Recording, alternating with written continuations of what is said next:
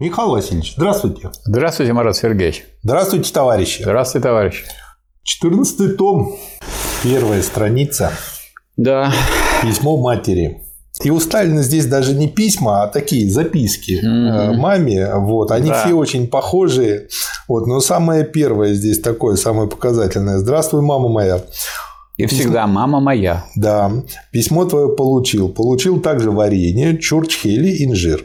Дети очень обрадовались, шлю тебе благодарность и привет. Приятно, что чувствуешь себя хорошо, бодро. Я здоров, не беспокойся обо мне, я свою долю выдержу. Не знаю, нужны ли тебе деньги или нет. На всякий случай присылаю тебе 500 рублей. Присылаю также фотокарточки, семью и детей. Будь здорова, мама моя. Не теряй бодрости духа. Целую. Твой сосо. Угу. Вот. На следующей странице тоже очень короткий материал, но обалденный. Письмо пионерам и школьникам села Новая Уда. Прошу извинения за поздний ответ. Очень тронут вашим приветствием. Желаю вам здоровья и успехов в учении и в общественной работе. Надеюсь, что успешно закончите учебу и станете энергичными, знающими работниками, какие необходимы для нашей страны. Я, Молотов, Ворошилов и Каганович, высылаем вам небольшой подарок – радиоаппарат и патефон с пластинками. Думаю, что теперь ваша радиоточка будет приведена в порядок. Привет вам от Молотова, Ворошилова и Кагановича. Желаю вам всего хорошего. Такое. Мне оно очень mm-hmm. понравилось своей простотой. Следующий материал. Он, вот вы знаете, э, вот с одной стороны, он с точки зрения вклада в теорию, в общем-то, ничего нового не дает. На странице 6 о статье Энгельса «Внешняя политика русского царизма». Ну как ничего не дает? Теория, теория построения социализма, так сказать, я думаю, что мы черпать должны у Сталина. Да, вот вот я почему и выделил этот материал, и обязательно он будет в основном в сталинизме, потому что я понял, благодаря разбору этого письма, почему э, многие люди могут считать себя марксистами, но не ленинцами. Потому что, ну, в общем-то и ясно, какими бы ни были ни Энгельс, ни Маркс умными и одаренными людьми, ну, не могли они просчитать все варианты и нюансы дела. И поэтому они очень широкими мазками описывали то, что должно и, будет происходить. И высшую, и последнюю стадию капитализма они не видели, не знали. А. Ее анализировал Ленин. А коммунизма вообще никакой стадии. Ну, да. естественно. Да. Вот. И поэтому получается, что вот на этом, ну, технически выражаясь, выражаясь, люфте, а, в том, как их трактовать и воспринимать можно, и строится вот это все разнообразие меньшевизма, оппортунизма, которое нарастает. И дальше видно, что, по сути дела, там Ленин и Сталин – это и есть ствол, а все, что отходит в сторону, там различные оппортунистические и меньшевистские Или ветки, варианты. или грязь. Или ветки, или грязь. Да. И вот тут вот как раз-таки вот такая статья, по поводу которой статья Энгельса, который называется «Внешняя политика русского царизма», которую Сталин не рекомендовал писать, э, публиковать в журнале «Большевик». Нам предлагают напечатать ее в нашем боевом журнале в «Большевике» в номере, посвященном 20-летию мировой империалистической войны. Статья имеет ряд таких недостатков, которые, если она будет опубликована, без критических замечаний могут запутать читателя. Поэтому я считал бы нецелесообразным опубликование статьи Энгельса в ближайшем номере «Большевика». Что это за недостатки? Ну и дальше он тут их характеризует. Кратко процитирую. Первое. Характеризуя завоевательскую политику русского царизма и воздавая должное мерзостям этой политики, Энгельс объясняет ее не столько потребностью в кавычках военно-феодально-купеческой верхушки России в выходах к морям морских портах, в расширении внешней торговли, овладении стратегическими пунктами, сколько тем, что во главе внешней политики России стояли якобы всемогущая и очень талантливая шайка иностранных авантюристов, которой везло почему-то везде и во всем, которой удивительным образом удавалось преодолевать все и всякие препятствия на пути к своей авантюристической цели, которая удивительно ловко надувала всех европейских правителей и добилась наконец того, что сделала Россию самым могучим и военным в отношении государством. То есть, а, как бы на самом деле это показывает, что гениальные люди делают гениальные ошибки. Но на этих ошибках вот нынешние всяческие патриоты, такие самодержцы в кавычках, да, они как раз таки говорят, они вот могут и Энгельса цитировать да. в подтверждение своей теории, что вот Романовы пришли, не местные папуасы, и поэтому нужно за все русское, и вот национализм из этого может вырасти современный очень легко. Ну вот э, именно здесь Сталин так сказать, не так ставит вопрос, что давайте не будем Энгельса публиковать. Нет, да, почему? Он Энгельса, Эн, нет, Энгельса, во-первых, публиковали. Он выступает против того, чтобы его публиковать в очередном номере большевика, как будто бы это актуальный вариант сейчас, и что он применим к нынешней ситуации, в которой находится Россия. Да. Вот только в этом плане. Он же вовсе не против публикации. Публикация Энгельса и была, и еще раз проходила, и так далее. Ну, они же про это не процитируют. Они, они про скажут, это не что вот он запретил. Да, он запретил. А, он, а вот а на самом про... деле истина Божия. Да, вот. на самом деле так. Всякому известно, что авантюри... завоевательная политика была также присуща не в меньшей, если не в большей степени королям и дипломатам всех стран Европы, в том числе такому императору буржуазной формации, как Наполеон, который, несмотря на свое не царское происхождение, с успехом практиковал свои внешние политики и интриги, и обманы, и вероломство, и лесть, и зверство, и подкупы, и убийства, и поджоги. Энгельс несколько увлекся и, увлекшись, забыл на минуту о некоторых элементарных, хорошо ему известных вещах. Нельзя не заметить, что в этой характеристике положения Европы и перечне причин, ведущих к мировой войне, упущен один важный момент, сыгравший потом решающую роль, а именно момент империалистической борьбы за колонии, за рынки сбыта, за источники сырья, имевшие уже тогда серьезнейшее значение. Упущена роль Англии как фактора грядущей мировой войны, момент противоречия между Германией и Англией, противоречий, имевших уже тогда серьезное значение, сыгравших потом определяющую роль в деле возникновения и развития развития мировой войны. Я думаю, что это упущение составляет главный недостаток статьи Энгельса. Ну, дальше он отмечает э, другие э, недостатки вот, э, и, значит, в заключение пишет. Так обстоит дело с недостатками статьи Энгельса. Видимо, Энгельс, встревоженный налаживавшимися тогда, в 90-91 годах, франко-русским союзом, направленным своим острием против австро-германской коалиции, задался целью взять в атаку в своей статье внешнюю политику русского царизма и лишить ее всякого доверия в глазах общественного мнения Европы и, прежде всего, Англии. Но, осуществляя эту цель, он упустил из виду ряд других важнейших и даже определяющих моментов, результатом чего и явилась однобокость статьи. То есть в большевике, может быть, если и печатать, так с большими комментариями и разбором, нет, но лучше нет, не он печатать. просто говорит, главное, сказать, нет необходимости печатать в большевике. У нас же работы да. Энгельса издавались, издаются, да. и никогда не скрывались. Другое дело, что, конечно, Энгельс до теории империализма, вот до которой дошел Ленин, не дошел. Поэтому тут да. Э, и Энгельс, и Маркс великие люди. И Энгельс особенно велик тем, что он довел до, до издания второй и третий том Маркса, и поэтому может считаться вполне причастным к этому делу наряду с Марксом. Без Энгельса ни второго, ни третьего тома не было бы, и не было бы как раз вот того, что составляет вот эту триаду диалектическую, когда есть бытие, капитала. Есть обращение капитала и есть капитал, взятый в целом.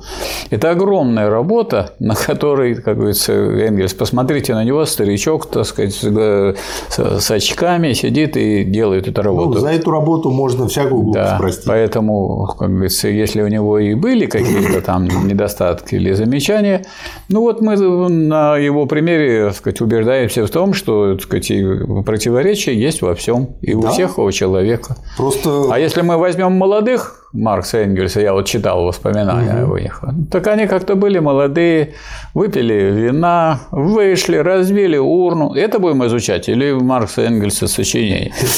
Ну, вы знаете, можно вспомнить молодого Льва Николаевича Толстого, который кучу девок перепортил, а потом чем занимался, когда помнил. Ну, а Ленин говорит, как он жил? Ну, как жил? Стул, стол, табуретка. Стул, стол, табуретка. Стул. Еще другой говорит, Посмотрите, стол, стул. посмотрите, как он жил. Когда он был в Париже, он ездил на велосипеде. И что? А много людей ездит на велосипеде, но, но теорию социалистической революции Ленин, Ленин разработал, а другие велосипедисты вы, знаете, не разработали. Какому-нибудь идиоту попадется, допустим, фотография Ленина на велосипеде, он посмотрит на марку да, велосипед, да, да, да. Смотрите, да. буржуйская марка, да. Ленин буржуй. Да. да. Есть ну, такая фотография, как Ленин там в горах с Горьким, уже пожилой, он к этому времени говорил, вот, и в воспоминаниях об этом написано, что, видимо, мы, вот старшее поколение, уже-то оставалось мало до революции, не доживем до революции, а вот молодое поколение точно доживет. И оказалось, что вот Ленину пришлось самые тяжелые, так сказать, самые тяжелые годы, так сказать, революции и гражданской войны отдать все свои силы для того, чтобы необходимое придать ускорение этой самой борьбе за социализм. А Сталин явился тем человеком, который гениально продолжил эту ленинскую линию. Следующий материал просто хорошо и потрясно развивает предыдущую тему с той статьей Энгельса. А именно, а почему я на этот материал тоже обратил внимание. Сейчас очень модно. Есть такой хороший сайт «Сталинский букварь». Там действительно очень много полезных книг, и э, авторы этого ресурса молодцы, то, что они их там приводят в порядок, и можно купить те книжки. Но здесь есть вот такая же затыка, как и с Энгельсом. Ну, например, там можно купить диамат и истмат учебники, по которым учили в 70-е и другие годы. Но я категорически против покупки этих учебников. Почему? А потому что в них столько недостатков, и э, не надо думать, что если учебник 30-го года или какого-то такого, значит он лишен недостатков, там все верно написано. Нет, там как раз-таки куча косяков. Я даже больше хочу сказать.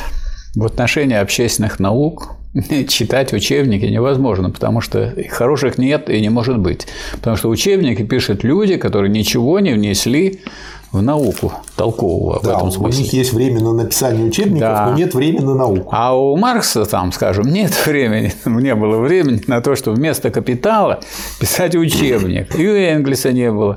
И у Ленина. Ленин не написал учебник ленинизма. И вот тут вот пара коротких э, материалов. Первый называется «Замечание по поводу конспекта учебника по истории СССР». Конспект да. русской истории, а не истории СССР то есть истории Руси, но без истории народов, которые вошли в состав СССР. Не учтены данные по истории Украины, Белоруссии, Финляндии и других прибалтийских народов, северокавказских и закавказских, народов Средней Азии и Дальнего Востока. А что ж тогда не ушли? А также волжских и северных районов. Татары, башкирии, мордва, Учебник. Это учебник. Да что там? Именно Киевская Русь остается. Да. да. В конспекте не подчеркнута контрреволюционная роль русского царизма – во внешней политике со времени Екатерины II и далее. В конспекте свалены в кучу понятия реакция, контрреволюция, революция вообще, революция буржуазная, революция буржуазно-демократическая. Вообще надо сказать, что конспект составлен крайне неряшливо и не совсем грамотно с точки зрения марксизма. Ну и вот дальше в конце, что он пишет. Нам нужен такой учебник истории СССР, где бы история Великороссии обратите на название, не отрывалась от истории других народов СССР. Это во-первых. И где бы история народов СССР не отрывалась от истории общеевропейской и вообще мировой истории. Это во-вторых. И подписали Сталин, Жданов, Киров. Следующее. Замечание о конспекте учебника новой истории. Вот да. смотрите, вот э, в этом томе таких замечаний по разным учебникам масса. И э, становится понятным, почему Сталин говорит, у нас нету ученых, нету, которые сейчас напишут хороший учебник по тому, какое общество мы строим. Проанализировали бы это. А вот а при Ленине был Бухарин, про которого Ленин в последнем письме Ой, это своем еще хуже, да? написал ну, когда он оценивал всех товарищей, единственный человек, которому, которому он не приписал никаких идеологических и политических ошибок, это Сталин. Да. Что он, Сталин просто групп, и все. А что касается Бухарина, говорит, Бухарин один из самых молодых сил, считается, законно считается любимцем партии, теоретиком партии, но никогда не учился и никогда не понимал вполне диалектики. И поэтому его теоретические воззрения с очень большим сомнением могут быть отнесены к вполне марксистским. А теперь вопрос. Если вы изучаете сопромат по учебнику сопромата 36 и второе издание 39 года, шикарный, всем рекомендую. Вот, вся Бауманка учит сопромат по этому учебнику. А то если не было нормальных учебников по политэкономии, по научному социализму, по всем этим вопросам, то когда вы покупаете, пускай и с лучшими мыслями, э, самыми хорошими, отреставрированный, переизданный истмат и диамат, того и чуть-чуть позже времени, что вы учите тогда? Почему бы не читать первоисточник? Ну вот это еще и вопрос. Если речь идет о школьниках, там, о молодых людях, которым нужно кратко изложить в понятной форме то, что потом развивается в более сложные и серьезные вещи, которые так сказать, должен знать взрослый человек. Ну, это же можно сказать и про Гегеля. У него есть, например, философская пропедевтика. Там, вот диалектическое. По ней учить невозможно. Там люди просто запомнят слова. Запомнить можно, понять Запомнить нельзя. слова впервые. Вот когда да. они появляются, привыкают к ним, чтобы потом они не пугались. Потом он, когда преподавал диалектику в Нюрнбергском университете, он э, вот уже подготовил малую логику. Получше, но да, не то. Да, это учебник для вузов. Ну, как вот все учебники для вузов, он страдает. Чем страдает? Что по нему на самом деле диалектику изучить практически невозможно. Ну, то есть по правильности диалектичность не поймешь. Не поймешь. Да. А запомнить, что зачем идет да, и так да. далее. Посмотрите, малый логику Ленин, когда конспектирует там, ну какой-то конспект, он так проходит по нему, особенно не останавливаясь.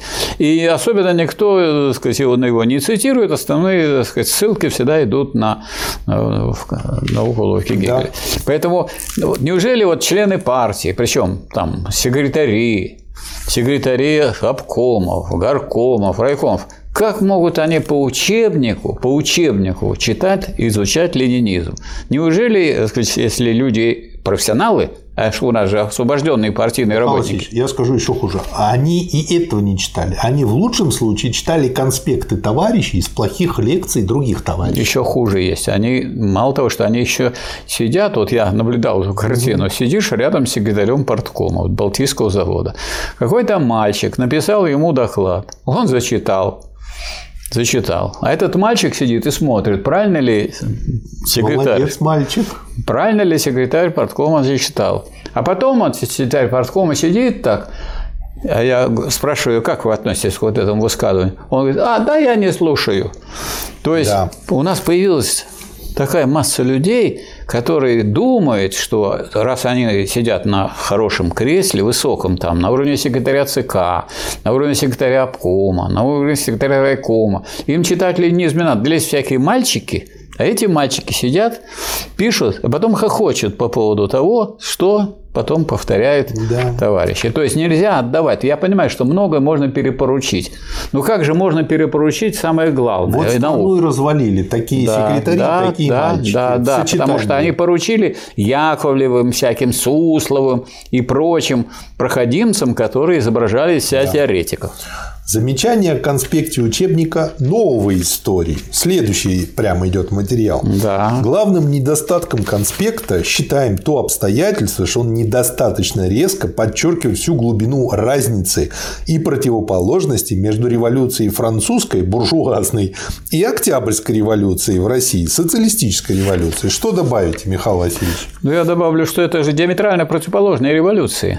Это классы совсем другие. Главное, что нужно сказать о революции, какой класс ее совершает. Одно дело – это переход от э, феодализма к капитализму, а другое дело – переход от капитализма к коммунизму. Да. И как можно эти рядом поставить события? Их, уж, по крайней мере, надо поставить их не рядом, а вот э, одно внизу, а другое вверху. И, следовательно, нужно подчеркнуть, какой класс совершает эту революцию. А мы начинаем говорить, это вот французская революция. А это не в то, что она буржуазная, она французская, а это революция. Октябрь, Великий Октябрь. А, а ноябрь?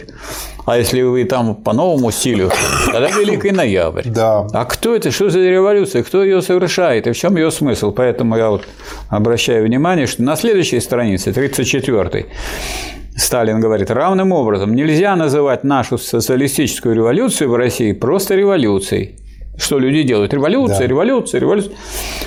Революция Октябрьской. Ну, октябрьская, декабрьская, январская, февральская. Что это за подход? У нас много месяцев. Ее надо называть и трактовать как революцию социалистическую курсивом. Угу. Запятая революцию советскую курсивом. И дальше вот почему э, так важно, потому что вопрос о том, что она социалистическая, можно потом раскрывать в целой книге.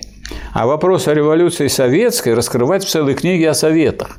То есть понять, что такое социалистическое, чтобы понять, для этого надо читать критику Готской программы Маркса, надо читать э, обязательно «Государство революции» Ленина, понимать, что да. такое социализм.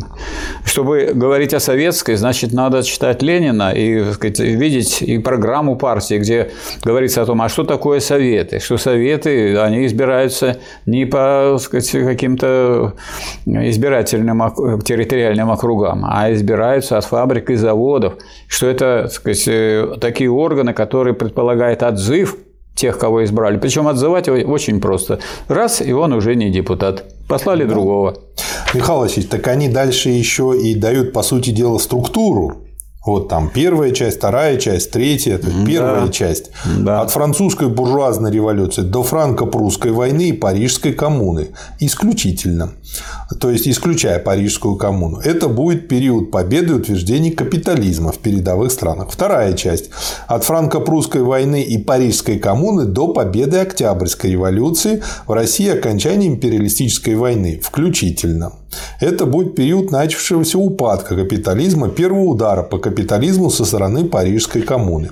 И третья часть от конца 18 года, год окончания войны, до конца 1934 года. Это будет период послевоенного империализма в капиталистических странах, экономического и политического кризиса в этих странах, период фашизма и усиления борьбы за колонии, сферы влияния с одной стороны, и с другой стороны период гражданской войны, интервенции в СССР, период первой и начала второй пятилетки пятилетки в СССР, период победоносного строительства социализма в нашей стране, период искоренения последних остатков капитализма, период победы и подъема в СССР социалистической индустрии, победы социализма в деревне, победы колхозов и совхозов.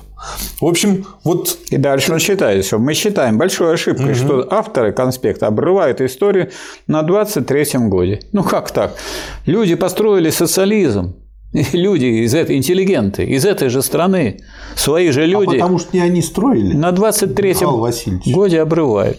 Они и так призывали. Я, Сталин просто удивлен. Как же так вы? Сейчас вот какой вот, а вы уже оборвали? А у нас уже и колхозы, и совхозы, и в революции победила, социализм победил и в городе, и в деревне. Михаил Васильевич, а вас я его вот нет? думаю, вот э, именно изучая даже больше не Ленина, а Сталина, потому что Сталин, да. на его плечи легло именно построение да. всего.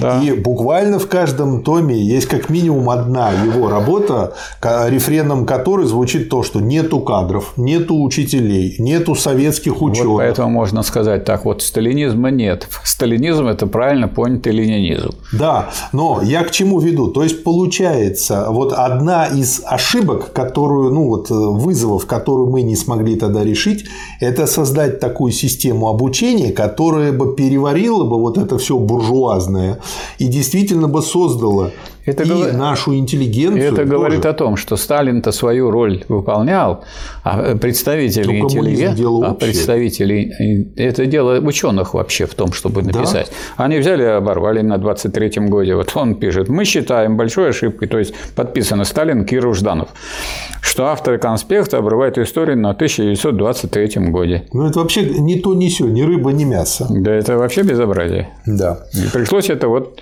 так сказать, поправлять. Это значит люди, которые сами не сделали, их заставили, они да. как-нибудь дотянут. По да. принципу на подавись. Поэтому, Поэтому я хочу сказать, что вот, э, дорогие товарищи, мой опыт как человека, который, так сказать, ну, 50 лет отработал в Санкт-Петербургском университете и преподавал и политэкономию, и управление социально-экономическими процессами, и э, юридические вопросы, и философские вопросы. Я хочу сказать, хороших учебников нет. Потому что есть большие ученые, но, как правило, ученым не до того, чтобы писать учебники. Угу. Поэтому очень большая редкость, если вы найдете учебник у ученого. Да. А люди, которые не ученые, или на самом деле, так сказать, ученые формально, то есть они профессора, доктора, получили ну, получили они, потому что они, особенно по истории науки, когда получают. Тут нужно просто знать, что кто что написал. Да, это вот. так. И вот они поэтому хорошие ученые. Поэтому, когда люди говорят, а что читать нам по ленинизму? Ну, по ленинизму Ленина читать Ленина. Читать. А вот, а что делать, вот, чтобы понять, что сделал Сталин? Ну, читайте Сталина и поймете. В общем, конспект новой истории составлен по-нашему более толково, чем конспект истории СССР. Но сумбура в этом конспекте все же достаточно много. много. Следующий материал тоже очень короткий, у вас он, по-моему, тоже отмечен. Да, Записка Куйбышеву и Жданову 11 сентября 1934 года. Эта записка посвящена тому, как реагировало руководство партии угу. на те ошибки, которые делали всякого рода правоохранительные, следственные органы да. и так далее. Нам рассказывают, причем рассказывают, начиная с 20-го съезда, из этих баек хрущевских, и до сегодняшнего дня, и перепевают бесконечно, и затыкают, так сказать, всем рты, и все рассказывают, что это злоупотребление, сталинское извращение и так далее. Это было сталинское время. То есть во время Сталина, как вы считаете, противоречия были в жизни? Конечно, были. были. А если были противоречия, значит, были отрицательные явления? И тенденции были. Да. Или Сталин такой великий человек, как некоторые считают, что в его время не было. Но он не был Господом Богом, конечно. Ну, как ну, нет, те люди, которые обвиняют Сталина во всем, они считают его Господом Богом. Потому что если вы э, не считаете Сталина Господом, хоть он же представлял одну сторону противоречия, он представлял рабочий класс, коммунистов, он представлял советский строй, он представлял социалистические силы, тенденцию к перерастанию социализма Михаил в коммунизм. знаете, какой аргумент? Аргумент. У него была возможность либо расстрелять, либо на Соловки отправить, если кто-то был бы против. Да. Вот, вот у этих людей сидит э, такая модель трехлетнего карапуза в башке, и они дальше не пошли да. в росте свою. Значит, я думаю, что независимо от того, как бы Сталин был бы, не Сталин был бы, период социали... социализма, построенного даже уже, что мы знаем, есть по негативные тенденции, а у негативных тенденций есть представители. у этих же людей в башке сидит хороший Вова Путин, который говорит, что надо-то вот добро, добро, добро, но почему-то они не переносят эту же модель на Вована и не говорят, а почему Вова не отправить на Соловки в тюрьму всех этих говорунов хороших, не, ну, которые ну... вот так воруют? Нет, ну, Понимаете, вот нет, у них как-то в башке но, срастается. Но я хочу вам сказать, что я хочу вам сказать, что есть же мы же должны отмечать и положительно. Вот, например, министра экономики отправили в тюрьму. Частично. Нет, да. не частично, а в тюрьму. О. Второе, министра по, по делам. Второе, это правительство. правительство. Гитлер любил свою собачку. Подождите. Теперь э, Абызов. Министр по делам открытого правительства под уголовным делом снят. Не Хрущев, так сказать, боролся с извращениями, в том числе и в органах он безопасности. так? Он сам извращенец. А вот э, записка Куйбышева и Жданова товарища Сталина. Обращаю ваше внимание на приложенные документы, особенно на записку Ревиса. Возможно, что содержание обоих документов соответствует действительности. Что значит возможно? Значит, проверять надо как да. тщательно. Но если требует этот руководитель, генеральный секретарь, надо тщательно проверить. Советую А. Поручить комиссии в составе Кагановича, Куйбышева и Акулова проверить сообщения в документах. Б. Да. Вскрыть до корней недостатки следственных приемов, в кавычках, работников бывшего АГПУ. В. Освободить невинных пострадавших, если таковые окажутся. Г очистить АГПУ от носителей специфических в кавычках следственных приемов и наказать последних в кавычках, невзирая на лица. Вот в связи с этим я хотел бы поставить диалектический вопрос. Как вы думаете, вот прекратились негативные тенденции после этого письма Сталина? Вы знаете, достаточно почистить зубы один раз при рождении, можно и все. не чистить всю жизнь. И все, да? Или... Мечта. Вот. Но некоторые люди, даже не изучавшие диалектики, понимают, что надо чистить каждый день, а лучше утром а и вечером. А вот тут они, до них не доходит, что нужно этим же заниматься и в других да. областях. И, и, и если, мы, если вы будете изучать дальше, начиная с 14 тома до конца, то вы увидите, что и раз, и два, и три занимались этой самой чисткой. И вот тут хорошее примечание. Причиной записки стало обращение осужденного А. Ревиса, написавшего 27 июля 1934 года из Соловецких лагерей письмо Сталину о преступном ведении следствия и несправедливом осуждении. Отсюда я делаю первое. Осужденный, сидящий в заднице мира на Соловках, мог написать письмо не, не смс-ку послать по телефону, да, а письмо. То есть, а что значит из тюряги отправить письмо? Оно вскрыто, прочитано, тысячу раз и потом запечатано и отправлено. И, значит, и Сталин получил это. Нет, чтобы он получил, значит, были люди, которые считали необходимым доводить до товарища Сталина не только то, что является приятным, а то, что является и неприятным. Докладываю, Михаил да. Васильевич, почему я а, одного а, нашего деятеля сельскохозяйственных наук, который от КПРФ, значит, выступал, и э, из себя почему-то корчил социалиста и коммуниста, но при этом, значит, в общем, обычный буржуй.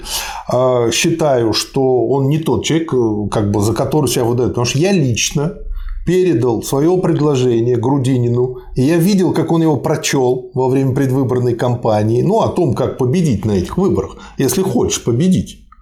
Я видел, как он прочел все четыре страницы моего текста, потому что он их, ну, сидел там на кафедре и читал, публично отвечая на вопросы. И, и там были все мои контакты. В WhatsApp, сотовый, еще что-то. Потом, да. на всякий случай, я охраннику Грудинина дал копию. На всякий случай, еще третьему там собаке и кошке Грудинина дал. То есть, точно прочел.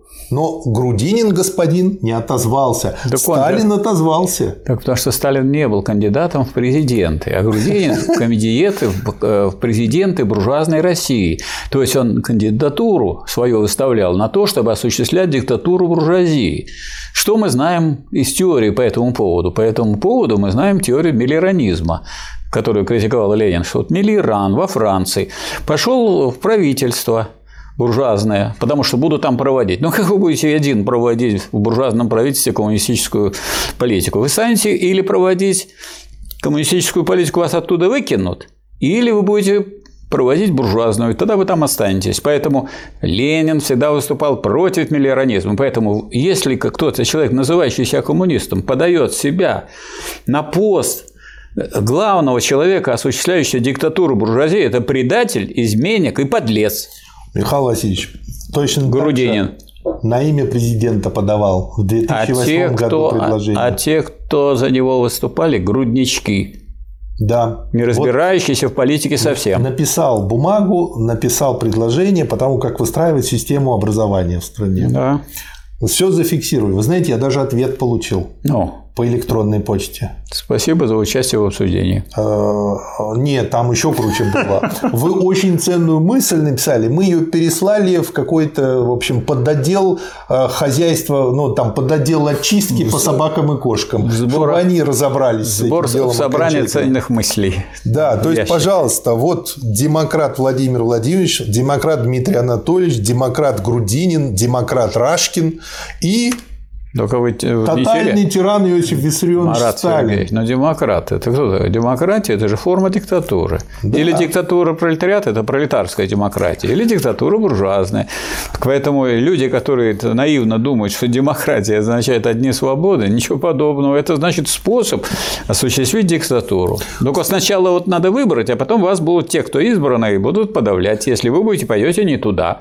Если это буржуазная демократия, если вы в сторону пролетарскую, вас подавят или будут пытаться подавить. Если вы в сторону при диктатуре пролетариата, тут вас подавят тоже, только потому что вы двинулись в буржуазную сторону. Это нормально. Я понял. Мы еще издадим Алису в стране чудес, чтобы да. люди точно знали, как выглядит фраза «бунт был подавлен». Да. да. 46-я страница. Письмо К.Ф. Старостину. До ЦК партии дошли слухи, что коллектив метро имеет желание присвоить метро имя товарища Сталина. Ввиду решительного несогласия товарища Сталина с таким предложением и ввиду того, что товарищ Сталин столь же решительно настаивает на том, чтобы метро было присвоено имя товарища Кагановича, который прямо и непосредственно ведет успешную организационную и мобилизационную работу по строительству метро, ЦК ВКПБ просит коллектив метро не принимать во внимание протестов Кагановича и вынести решение о присвоении метро имени, имени товарища Кагановича 4 февраля 1935 года. Да. Такой юморной материал. И источник интересный. Каганович. Памятные записки да. рабочего, коммуниста-большевика, профсоюзного партийного и советского государственного работника. Москва, да. 96 год, страница 527. Да, да. Следующий материал на странице 79. Речь на первом всесоюзном совещании стахановцев 17 ноября 1935 года. Значение стахановского движения чем значение стахановского движения? Прежде всего в том, что оно выражает новый подъем социалистического соревнования, новый высший этап социалистического соревнования. Нынешний этап соцсоревнования стахановского движения обязательно связан с новой техникой. То есть, вот его отличительная особенность. За, почему так Сталин и уцепился за это? То да. есть, во-первых, это социалистическая, это личная инициатива людей, так же, как и субботники, например. Коммунистические. Вот, да. Вот. А с другой стороны, э, здесь большой плюс то, что новая техника поступает, ею нужно овладевать. И вот есть, появились люди, которые показывают, что может дать сочетание коммунистического и техники, какие результаты, как перекрывать нормы. Далее. Стахановское движение – это такое движение рабочих и работниц, которое ставит своей целью преодоление нынешних технических норм, преодоление существующих проектных мощностей, преодоление существующих производственных планов и балансов. Это движение ломает старые взгляды на технику, ломает технические нормы, старые проектные мощности, старые производственные планы и требует создания новых, более высоких технических технических норм, проектных мощностей, производственных планов. Почему может, должен и обязательно победить социализм капиталистическую систему хозяйства? А, Михаил Васильевич, что скажете? Я скажу, потому что он может дать более высокие образцы труда, как отвечает товарищ Сталин, более высокую производительность труда, чем капиталистическая система хозяйства. Вот, а, а Ленин как и говорил, что производительность труда самое главное, самое важное для победы нового строя. Вот мысль да. Ленина. И эту мысль Ленина Сталин и развивает, и, распро... и развивает, и распространяет. И благодаря тому, что эта мысль Ленина стала, превратилась в мысль, с которой люди брались за освоение новой техники и использовали так сказать, вот это вот понимание свое для того, чтобы развить социалистическую уже технику и показать преимущество социализма, мы же быстрее развивались. Мы вот уже о темпах роста говорили. Такое? Да, по 20% и с лишним, да, с которым Сейчас не тоже сравнить. быстро развиваемся, нулевой рост.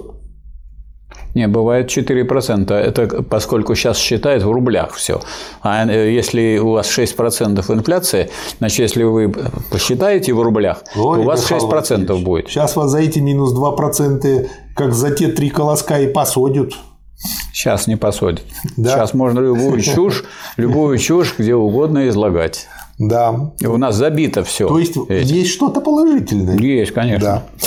Некоторые думают, что социализм можно укрепить путем некоторого материального поравнения людей на базе бедняцкой жизни. Это неверно. Это мелкобуржуазное представление о социализме. Это страница какая? Страница 10 внизу. На самом деле социализм 10 Ой, 80, пардон, внизу. На самом деле социализм может победить только на базе высокой производительности труда, более высокой, чем при капитализме, на базе изобилия продуктов и всякого рода предметов потребления, на базе зажиточной и культурной жизни всех членов общества. И дальше на следующей странице. Значение стахановского движения состоит в том, что оно является таким движением, которое ломает старые технические нормы как недостаточные, перекрывает в целом ряде случаев производительность труда передовых капстран и открывает таким образом практическую возможность дальнейшего укрепления социализма в нашей стране, возможность превращения нашей страны в наиболее зажиточную страну. Ну, к этому можно только добавить, что если вы имеете более высокие темпы роста, чем в капиталистических странах, то значит здесь и залог возможной, в случае возможной войны победы капиталистических стран, даже если она начинается при неравных, так сказать, обстоятельствах. Ой, Михаил Васильевич, это, вот эта речь, она как бы... Потрясающая. Она не просто потрясающая, она вот это начинает, смотрите, куда он дальше развивает. Значение стахановского состоит еще и в том, что оно подготовляет условия для перехода от социализма к коммунизму. Это да, значит... страница 80 один, Один. Да. И дальше внизу на точно. Это значит, что культурно-технический уровень рабочего класса стал достаточно высок для того, чтобы подорвать основы противоположности для некоторых скептиков, вот тут выделяю мысль, между трудом, умственным и трудом физическим. физическим. Противоположность между трудом умственным и трудом физическим уже исчезла, а производительность труда поднялась на такую высокую ступень, что может обеспечить полное изобилие предметов потребления, ввиду чего общество имеет возможность распределить эти предметы соответственно потребностям его членов. То есть стахановцы и стахановское движение показывают дорогу к полному коммунизму в да? условиях, когда социализм уже построен. Да? Смотрите дальше. Потом, куда он еще выведет? Вот э, чем хорош Сталин, э, то, что он, во-первых, его логика железная, вот стальная, ее просто там комар носа не подточит. Э, и ну, не найдешь изъяна. А во-вторых, она простая, а в-третьих, она при этом очень часто дает такие выводы, которые совсем не очевидны, когда начинаешь читать.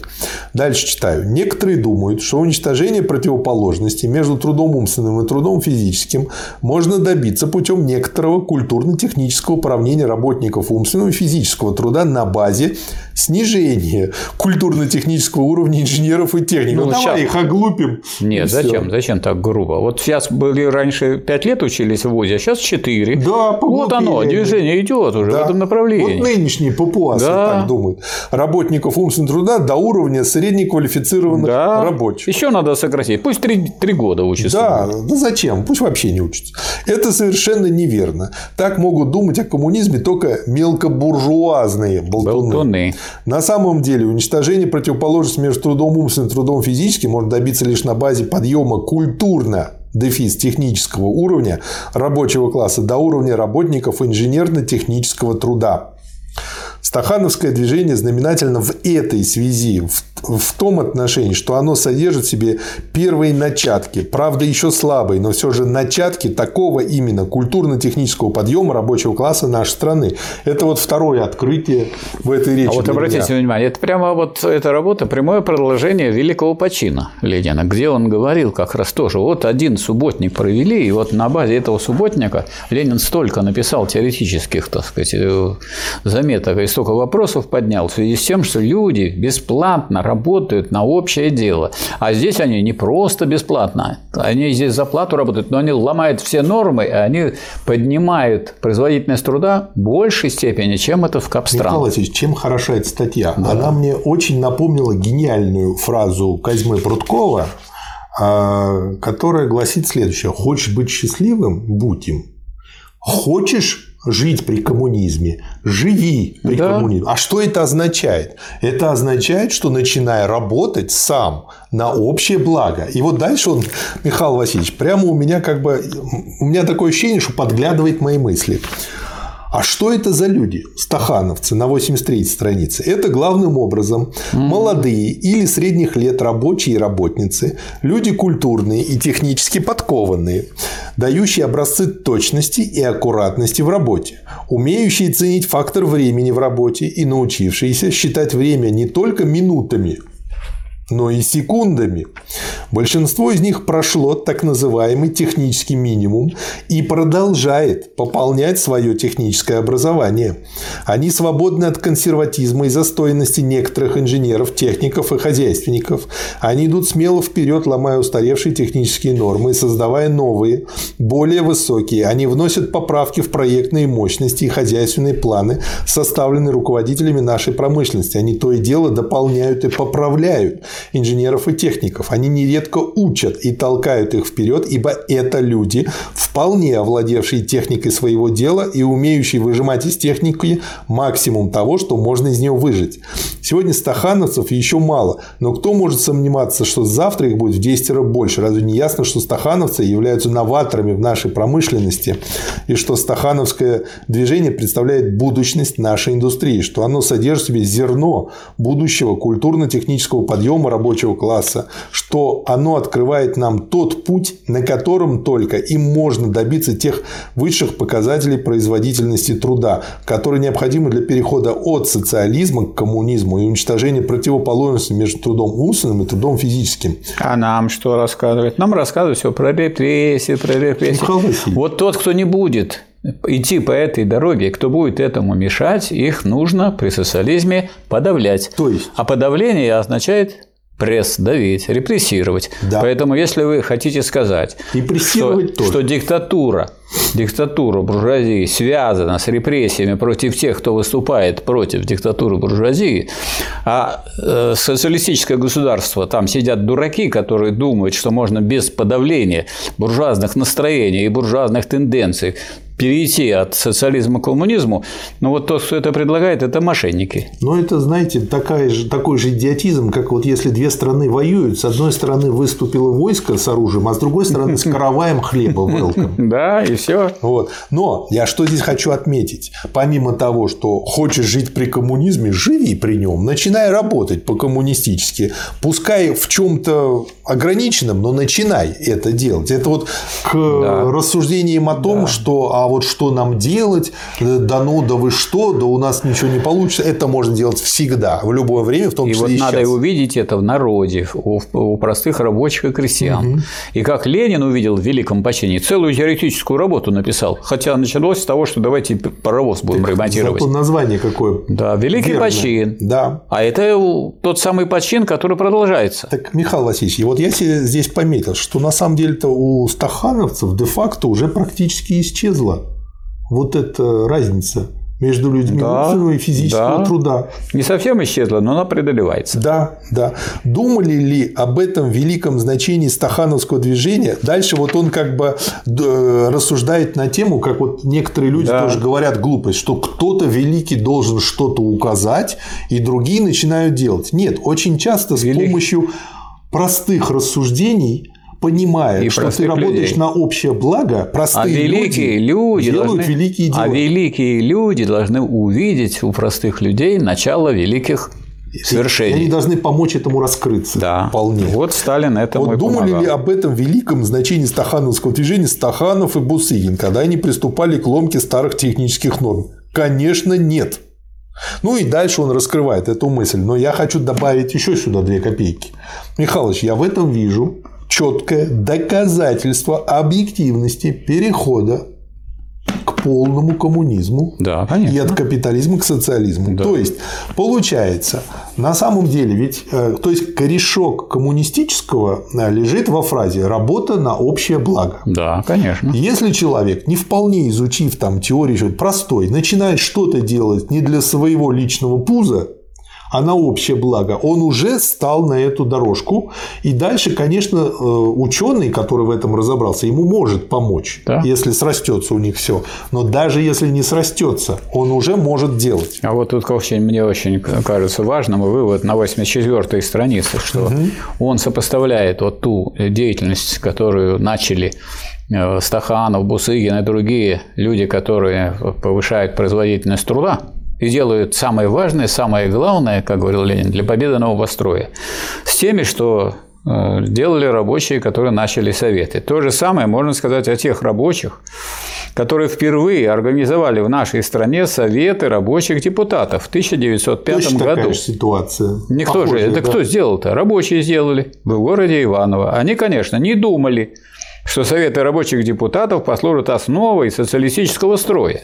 Угу. Они только оборонялись от царизма, от буржуазии, создавая Советы рабочих депутатов. Но это обстоятельство нисколько не противоречит тому несомненному факту, что движение за Советы рабочих депутатов, начатое в 1905 году ленинградскими и московскими рабочими, привело в конечном счете к разгрому капитализма и победе социализма в одной шестой части мира.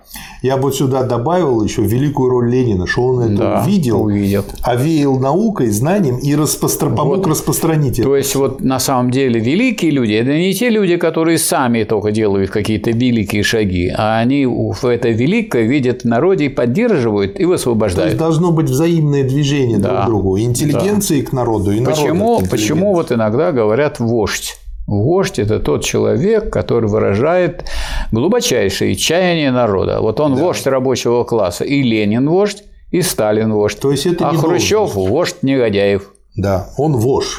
Вож. А, следующий пункт. Корни стахановского движения. Ну, тут еще. В общем, речь маленькая, но столько полезного. Следовало бы отметить некоторые характерные черты стахановского движения. Бросается в глаза прежде всего тот факт, что оно, это движение, началось как-то самопроизвольно почти стихийно, снизу, без какого бы то ни было давления со стороны администрации наших предприятий. Более того, это движение зародилось и стало развертываться в известной мере вопреки воле администрации наших предприятий, даже в, бор- в борьбе с ней. Товарищ Молотов уже рассказывал вам о том, какие муки пришлось пережить товарищу Мусинскому, лесопильщику в Архангельске, когда он тайком от хозяйственной организации, тайком от контролеров вырабатывал новые, более высокие технические нормы. Это вот сейчас э, дальше дочитаем, просто мне да. это напомнило, за что посадили Сергея Павловича Королева. Да. Вот. Именно как раз-таки за то, что он потратил государственные деньги не на создание военной ракеты, а чтобы в космос полететь. Вот. И те, кто разбирались в этом, подошли формально, но потом, слава богу, вытащили. Продолжаю. Судьба самого Стаханова была не лучшей, ибо ему приходилось обороняться при своем движении вперед не только от некоторых членов администрации, но и от некоторых рабочих – высмеивавших и травивших его за новшество. Что касается Бусыгина, то известно, что он за свои новшества чуть было не поплатил с потерей работы на заводе. на заводе. И лишь вмешательство начальника цеха товарища Соколинского помогло ему остаться на заводе. Вот роль личности в истории при социализме. Да. да. Стало быть, стахановское движение зародилось и развернулось как движение, идущее снизу.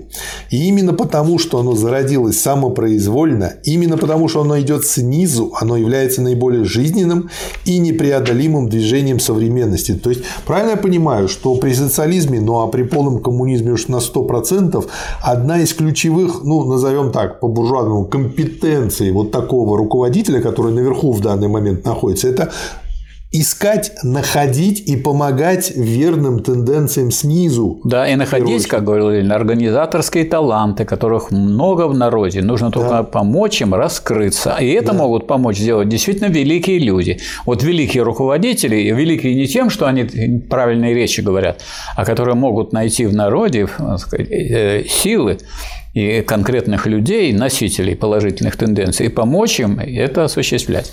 Далее, другой характерной чертой стахановского движения разнеслось по всему лицу нашего Союза не постепенно, а с какой-то невиданной быстротой, как ураган. Но это вот как вода моментально замерзает, когда да. вот такая переохлажденная. Потому что назрел вопрос, потому что да. потребность была, потому что строительство социализма идет, потому что готовится к возможному нападению противника. То есть это как воздух нужен нужно было государству, и это почувствовали люди из, из глубины народной. Может быть, лучше почувствовали, чем некоторые даже чиновники и партийные руководители. Да. Дальше на странице 86. Так, э, он перечисляет, по крайней мере, четыре причины, почему стахановское движение назревшее. Первое. Основной Основой. Основой стахановского движения послужило прежде всего коренное улучшение материального положения рабочих. Жить стало лучше, товарищи, жить стало веселее. Это вот э, та, есть же и видеозапись этой речи, да. частичная такая. И вот оттуда куча придурков э, антисоветских берет эту фразу и переворачивает ее как, как издевательство над народом, как будто он так ироничен. Он не иронично это говорил, на самом на деле. На самом деле. Да. А когда весело живется, работа спорится. Да. Отсюда герои и героини труда. Вторым источником стахановского движения является у нас отсутствие эксплуатации. Люди работают у нас не на эксплуататоров, не для обогащения тунеядцев, а на себя, на свой класс, на свое советское общество, где у власти стоят лучшие люди рабочего класса. А у нас сейчас работают на эксплуататоров, для обогащения тунеядцев, да. на чужой класс, а не на свое советское общество, где у власти стоят худшие люди, какие только могут быть. Да. Третьим источником стахановского движения следует считать наличие у нас новой техники. Четвертым источником. Но на одной лишь новой технике далеко не уедешь. Можно иметь первоклассную технику, первоклассные заводы и фабрики, но если нет людей, способных оседлать эту технику, техника так и останется у вас голой техникой, чего мы сейчас часто наблюдаем. Кстати. Вспоминается то, что говорил Ленин, что главная производительная сила всего человечества есть рабочий, трудящийся. То есть да. надо говорить о технике, но понимать, что если главная производительная сила – это рабочий, трудящихся, вот он-то и овладеет этой техникой и сделает ее действующей или действительной техникой. А техника, которая не используется так, как надо, да. она уже не техника, она плохая. Михаил Васильевич, сейчас увидите еще один потрясный момент. Да. Зарождение и рост стахановского движения таким образом означают, что у нас народились такие кадры среди рабочих и работниц. Таковы условия, породившие вот эти четыре, двинувшие вперед стахановское движение. Третий пункт – новые люди, новые технические нормы. И сейчас вот то, что я вам говорил. Да. Накопив силы, стахановское движение прорвало все препоны и залило страну. В чем тут дело? Кто же, собственно говоря, мешал? Ведь вопреки же они все это сделали. Да. Мешали старые технические нормы и люди, стоявшие за спиной этих норм. Михаил Васильевич, меня тут прямо резануло по башке. Да вы что? Да. Вот как вот э, бейсбольный биты. Деньг. И, наконец, у меня прошибла следующую мысль. Те, кто были. Потом и извращали стахановское движение, они де-факто как раз-таки убирали одну из форм диктатуры пролетариата. Потому что Конечно. стахановское движение – это одна из форм Конечно. диктатуры пролетариата. Конечно. Почему? Потому что она борется с традициями и привычками старого общества. Да, конечно. Это так, так же, как субботники – это форма диктатуры пролетариата. Да. Де-факто, вот не она. на бумажке. Де-факто, да. Да. И тут дело вовсе не в том, что эти технические нормы были составлены в свое время как нормы заниженные. Дело прежде всего в том, 89-я страница, что теперь, когда эти нормы стали уже устаревшими, пытаются отстаивать их как нормы современные, цепляются за техническую отсталость наших работничих и работниц, ориентируются на эту отсталость, исходя из отсталости, и дело доходит наконец до того, что начинают играть в отсталость. Но это то, что сейчас у нас происходит. Да. Ну а как быть, если эта отсталость отходит в область прошлого? Неужели мы будем преклоняться перед нашей отсталостью и делать из нее икону, фетиш? Толкуют о науке. Ну, у нас как? Вот не только преклоняются. У нас все время говорят, надо купить за границей, надо купить за границей, а свое не делают. Михаил Васильевич, а ЕГЭ толкуют о науке. Говорят, что данные науки, данные технических справочных инструкций противоречат требованиям стахановцев о новых, более высоких технических нормах. Перевожу на язык ЕГЭ. Говорят, что человек, э, получивший низкий балл на ЕГЭ по математике, не знает математику.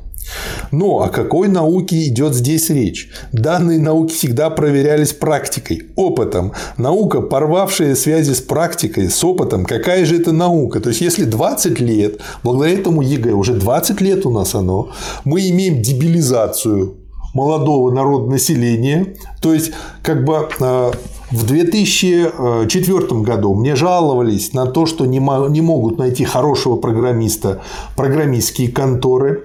Потом мне начали жаловаться через 10 лет, в 2014, что не могут найти хороших продавцов. А потом в ларьке Билайна в 2018 мне жаловались, что не могут найти человека, который галочки в настройках Билайна ставит, владелец этого ларька. Вот. А сейчас э, я жалуюсь на таксистов, потому что они не умеют даже с помощью Яндекс карт э, довести меня до нужного места. Вот, то есть идет дебилизация народонаселения, и эта практика абсолютно не служит никаким основанием для того, чтобы отказаться от ЕГЭ. Та же самая ситуация. Да вот товарищ уже председатель Следственного комитета, товарищ Бастрыкин, выступал против. Да. Наука потому и называется наукой, что она не признает фетишей, не боится поднять руку на отживающее старое и чутко прислушивается к голосу опыта и практики. Отсюда я делаю вывод, что диктатура пролетариата вот в этих формах и в других формах – это глубоко научное явление. Так вы взяли сущность диктатуры пролетариата, а некоторые товарищи слово диктатура пролетариата берут только одно подавление. А подавить да. можно только тогда, отставшее, плохое, ненужное, вредное, когда у вас сердцевиной деятельность является высокое, передовое, прекрасное, разумное и так далее. Как же вы можете что-то подавить, если вы сами в отсталости погрязли? Михаил Васильевич, теперь помимо ЕГЭ про ковид. Здесь да. тоже и про ковид есть. Вы знаете, вот да Сталин написал про ковид на странице 90 Да вы что? Да. Хорошо, скажут нам. Но как быть с техническими нормами вообще? Я какую здесь параллель с ковидом вижу? Это э, про кучу всяких движений, которые говорят, что вообще прививаться не надо, и вообще как бы все само заживет, ничего делать не надо. Нужны ли они для промышленности или можно обойтись вообще без всяких норм? Одни говорят, что нам не нужно больше никаких технических норм. Это неверно, товарищи. Более того, это глупо. Без технических норм невозможно плановое хозяйство. То есть это две крайности. Да. Это как два уклона, по сути дела. Вот. Нам нужны такие технические нормы, которые проходили бы где-нибудь посредине между нынешними нормами и теми нормами, которых добились Стахановы и Бусыгины. Взять, например, Марию Демченко, всем известную пятисотницу по свекле. Она добилась урожая светлы на гектар в 500 и больше центнеров. Вот. А средняя, значит, урожайность на Украине 130-132. Вот. Ну и он предлагает, ну сделайте 200-250, а то кто-то одни влупят и остальным 500. А, вот, да. а другие, таким как Демченко, предлагают 130-132, то есть две крайности. Вот, ну, тут про золотую середину. Новые люди, новые времена, новые технические нормы. Следующий пункт – ближайшие задачи. Во-первых, задача состоит в том, чтобы помочь стахановцам развернуть дальше стахановское движение и распространить его вшире, вглубь, на все области и районы. Вот Опять же, смотрите, коммунистическая формулировка. Не сделать за, за, за стахановцев, а помочь им потому да. что они знают, они сущностью владеют. Во-вторых, задача состоит в том, чтобы помочь перестроиться и возглавить стахановское движение тем хозяйственникам, инженерам и техникам, которые не хотят мешать стахановскому движению, которые сочувствуют так, этому движению. С этой точки зрения неполный коммунизм в чем себя проявляешь? Не все стахановцы, не все Бусыгины, не все да. Демченко, да. но они есть уже здесь, он, он вошел да. в нашу жизнь но он еще с родимыми пятнами. А некоторые говорят, нет, ну пусть эти делают, а я подожду, а я постою. Но тогда Тогда государство говорит, ну давайте сделаем обязательные нормы. Конечно, мы не сделаем такие, как у Стаханова, и не сделаем, как у Бусыгина. Давайте сделаем в половину. Ну, не все же, как Исымбаева. Давайте, да, давайте а. сделаем в половину. И тогда уже мы будем требовать со всех, чтобы коммунистическое вот это стремление и коммунистический подход был бы известной, так сказать, предпосылкой для того, чтобы устанавливать обязательные нормы, это... а не выдумать их из головы. Не из головы генеральных секретарей и не из головы сказать, министров берутся эти нормы. Эти нормы берутся из жизни, из опыта передовых рабочих. Да.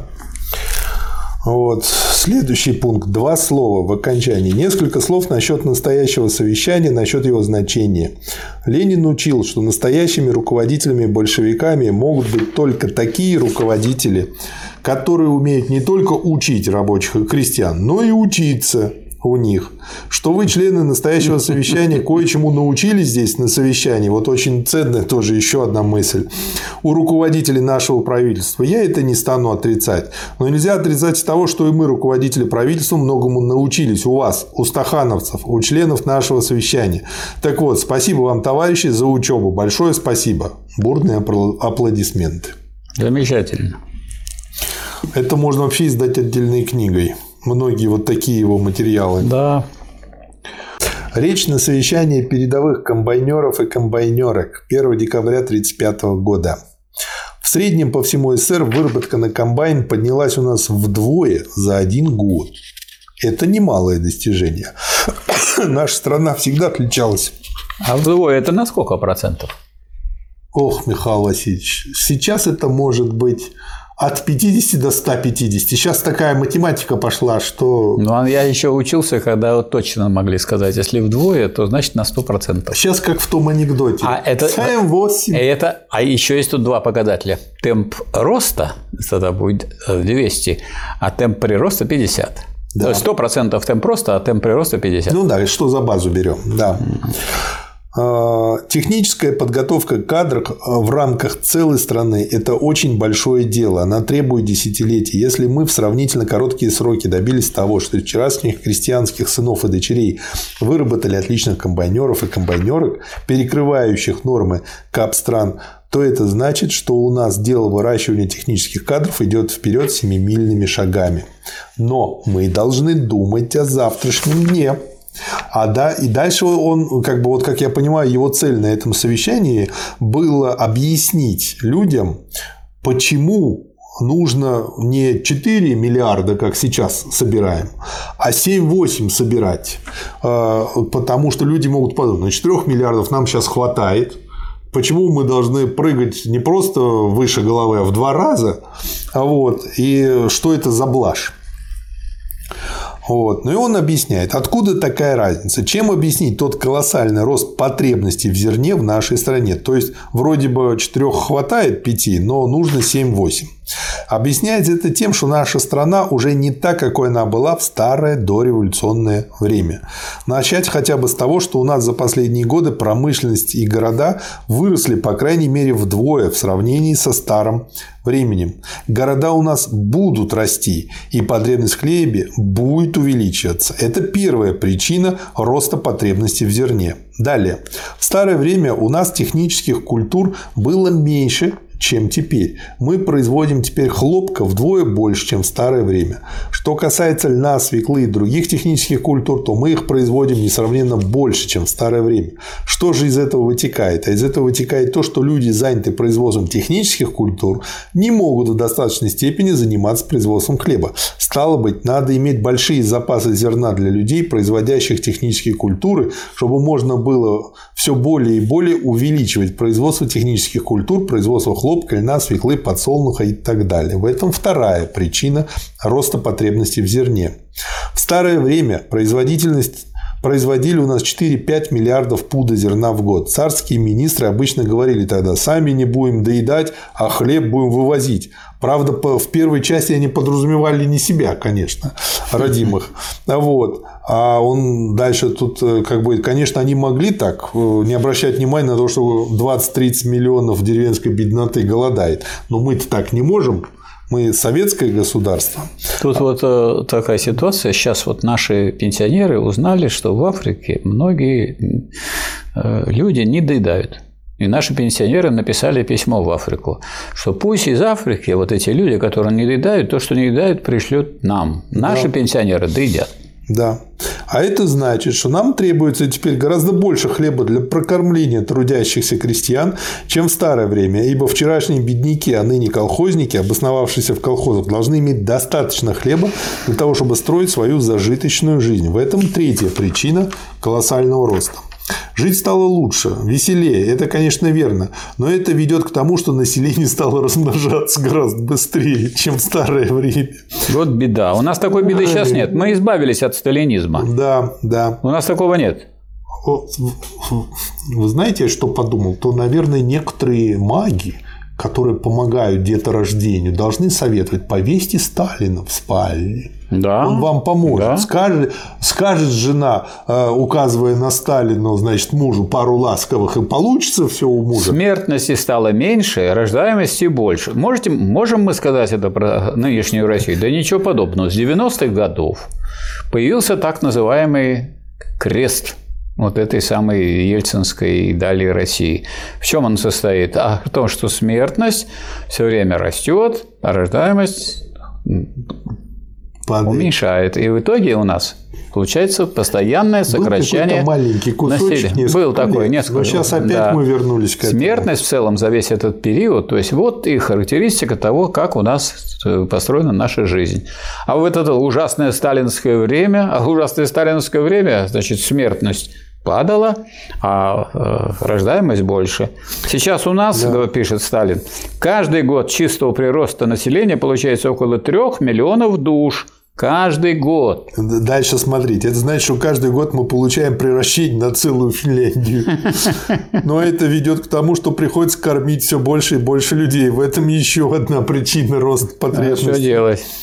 Продовольствие людей не ограничивается одним лишь хлебом. Им нужно еще мясо, жиры, рост городов, рост технических культур, общий рост народного населения, зажиточная жизнь. Все это ведет к росту потребностей в мясе, в жирах. Необходимо стало быть иметь хорошо поставленный животновоз с большим количеством скота, мелкого и крупного, для того, чтобы иметь возможность удовлетворить да, растущие да. потребности населения в мясных продуктах. Все да это за... ясно. Да зачем из курятины будем делать все сосиски, котлеты, Малыш, все из курятины? Из курятины. Конечно. Из сои. Ну, а, ну, а если вот положено 51% курятины и 49% сои, это какое блюдо? Если учесть, что и курица была нашпигована соей, то там, смотря как считать. Но рост животноводства немыслим без больших запасов зерна для скота. Такова еще одна причина. Таковы, товарищи, причины, в корне изменившие лицо нашей страны и ставящие перед нами неотложную задачу довести ежегодное производство зерна в ближайшем будущем до 7-8 миллиардов пудов. А дальше он бы не был Сталиным, если бы не продолжим. Можем ли выполнить эту задачу? И говоришь, да, можем. А на какой основе? Вот он о чем говорит. И сейчас он раскроет основу. Да, на какой основе? На основе мелкого хозяйства или на основе крупного хозяйства? Надо мелкому дать раскрыть возможности, мелкому хозяйчику дать возможность. Да, он сам себя расклонирует в 350 да. раза и начнет кверху каком на своем мелком да. хозяйстве все это делать. Для этого требуется, что требуется для того, чтобы выполнить эту задачу? Для этого требуется прежде всего, я вот для себя выделил это словосочетание, да. прежде всего, чтобы господствующей формой хозяйства в земледелии было у нас не мелкое, а крупное хозяйство. Почему именно крупное? Потому что только крупное хозяйство способно освоить современную технику, только крупное хозяйство способно использовать в достаточной степени современные агротехнические знания, только крупное хозяйство способно применять как следует удобрения. То есть это не блажь про крупное хозяйство. Да. Мы стали на путь объединения мелкокрестьянских хозяйств в большие коллективные хозяйства, обрабатывающие землю коллективным трудом и пользующиеся всеми благами и возможностями крупного хозяйства. Это есть путь колхозов. Является ли для нас теперь колхозная форма крупного хозяйства господствующей формой земледелия? Да, является. В колхозах у нас теперь 90% всего крестьянства. Для этого требуется, во-вторых, чтобы у колхозов, у наших крупных хозяйств было достаточно удобных земель. Есть ли такие? Да, есть. Для этого требуется, в-третьих, чтобы у колхозов было достаточно техники, тракторов, сельскохозяйственных машин, комбайнов. Сами понимаете, что на одном лишь ручном труде далеко не уедешь. Есть ли такая техника? Да, есть. Для этого требуется, наконец, четвертый пункт, чтобы у колхозов были люди-кадры, ну иначе как на такой технике работать? Да, умеющие, умеющие обращаться, обращаться с техникой. с техникой, освоившие эту технику и научившиеся оседлать ее. Есть ли у колхозников такие кадры теперь? Да, есть. Правда, их этих кадров все еще мало. И в этом, товарищи, главная наша загвоздка. Да. Но нет оснований сомневаться в том, что количество этих кадров будет расти у нас не годами и месяцами, а днями и часами. Да, вот почему он и считает, что задача выполнима, и что главное в этой задаче – это подготовить необходимое да. количество таких кадров. Да. Продолжительные аплодисменты, громкое «Ура!», возгласы с мест «Да здравствует любимый Сталин!». Да, потрясная речь. Спасибо, товарищу Я, я как-то хочу дождаться Тома, который я легко, без эмоций, спокойно засыпая на ночь, прочту, и который мы, наконец, уложим в одну запись. Читайте Гегеля. Ну, уснут я там точно быстро. Вот это первое, я вам гарантирую. А если вы не уснете, тогда вы получите серьезную основу для дальнейшего движения вперед. Да. Следующий материал. Беседа с Говардом. Беседа с председателем американского газетного объединения Scripps Говард Newspapers. По-русски, когда такое пишется, смешно выглядит. Да. Господином Роем Говардом. Перевожу. Newspaper – это газета. Да. Так, какая страница?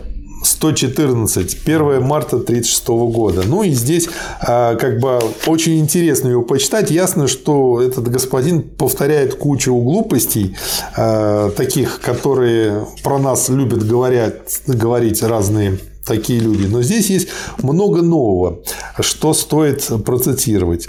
На а, одно из замечаний Говарда ответ Сталина на странице 115. История говорит, что когда какое-либо государство хочет воевать с другим государством, даже не соседним, то оно начинает искать границы, через которые оно могло бы добраться до границ государства, на которое оно хочет напасть.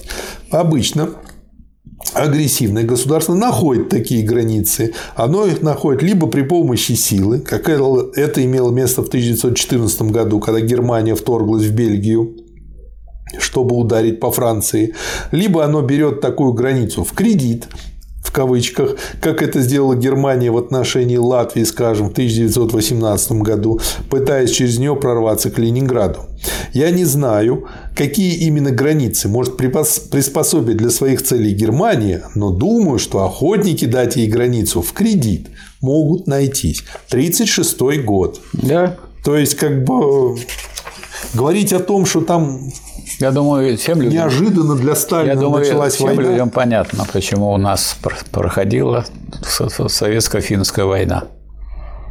Если мы не хотели, чтобы сразу люди вошли да, к Ленинграду. Чтобы финны не могли дать в кредит свою да, территорию. Совершенно верно. Они, Мало они, того, они не могли бы не дать при такой силе, которую имела фашистская Германия. Ну, как в той фразе, потому что да. им бы сделали предложение, от которого вот они невозможно. не смогли бы отказаться. Да. И, и мы-то со своей стороны им да. предлагали очень выгодный обмен. И вот какие-то дурачки говорят, вот Сталин не знал, когда начнется война, вот были такие предположения, такие. Сталин, это невозможно предсказать. Война может вспыхнуть неожиданно. Ныне войны не объявляют, они просто начинают начинаются. Ну, все написано на странице 115, еще в томе, который говорит, так сказать, гораздо более раннем времени. Да, дальше очень интересный гол. То есть люди, которые не понимают, как делается мировая политика, не понимают вообще мира, в котором мы жили. Мы жили в мире, в котором борются сказать, капиталистические страны с первой страной социализма. И тут, значит, мы будем знать, точно будем знать, когда начнется Михаил война. Васильевич, ну тут же Детский большая сад. обманка существует. Да. Ведь почему никому не приходит в голову там профессору математики объяснять теорему Пифагора на свой манер? Ну, потому что там понимаешь, что там формулы, их надо выучить. А тут, когда вроде бы используются привычные для тебя слова, да и пофигу, что смысл у них другой, ты смысла не понимаешь, потому что слова многосложные конструкции. Вот, но также хочется что-то высказать. Говард вы признаете, что коммунистическое общество в СССР еще не построено. Построен государственный социализм. Фашизм в Италии, национал-социализм в Германии, сейчас поймете. Это Дальше. Страница какая? 120. Почему я это читаю? Да, Утверждают, да, да. что ими достигнуты сходные результаты. Не является ли общей чертой для всех названных государств нарушение свободы личности и другие лишения в интересах государства? Сталин. Выражение «государственный социализм» в кавычках неточное. Под этим термином многие понимают такой порядок, при котором известная часть богатств, иногда довольно значительно, переходит в руки государства или под его контроль. Между тем, как в огромном большинстве случаев собственность на заводы, фабрики, землю остается в руках частных лиц. Так многие понимают госсоциализм. Иногда за этим термином скрывается порядок, при котором капиталистическое государство в интересах подготовки к ведению войны берет на свое содержание некоторое количество частных предприятий. Общество, которое мы построили, никак не может быть названо государственным социализмом. Наше советское общество является социалистическим, потому что частная собственность на фабрики, заводы, землю, банки, транспортные средства у нас отменена и заменена собственностью общественной. Та общественная организация, которую мы создали, может быть названа организацией советской, социалистической, еще не вполне достроенной, но в корне своем социалистической организацией общества. Основой этого общества является общественная собственность, государственная, то есть всенародная, а также кооперативно-колхозная собственность. Ни итальянский фашизм, ни германский национал-социализм в кавычках ничего общего с таким обществом не имеют. Прежде всего потому, что частная собственность на фабрики и заводы, на землю, банки, транспорт и так далее осталась там нетронутой, и поэтому капитализм остается в Германии и Италии во всей силе. Сейчас вот тут всю страницу приходится цитировать, да. просто вставлю ставлю. Да. Никому не приходит в голову, когда говорят танки, круп, а, офицерская форма нацистов, Хуга Босс, да, им почему-то не приходит в голову, а почему вот Хуга Босс, если он, так сказать, социалистический? Почему Круп, если он социалистический? Социалистический, чтобы послать туда на убой рабочих немецких. Да, да, вот под таким соусом. Да. Мимикрия. Да, вы правы, мы еще не построили коммунистического общества. Построить такое общество не так-то легко. Разница между обществом социалистическим и коммунистическим вам, наверное, известна. В социалистическом обществе еще имеется некоторое имущественное неравенство, но в социалистическом обществе уже нет безработицы, уже нет эксплуатации, уже нет угнетения национальностей. В социалистическом обществе каждый обязан трудиться, хотя и получает за свой труд еще не сообразно своим потребностям, а сообразно количеству и качеству вложенного труда. Да.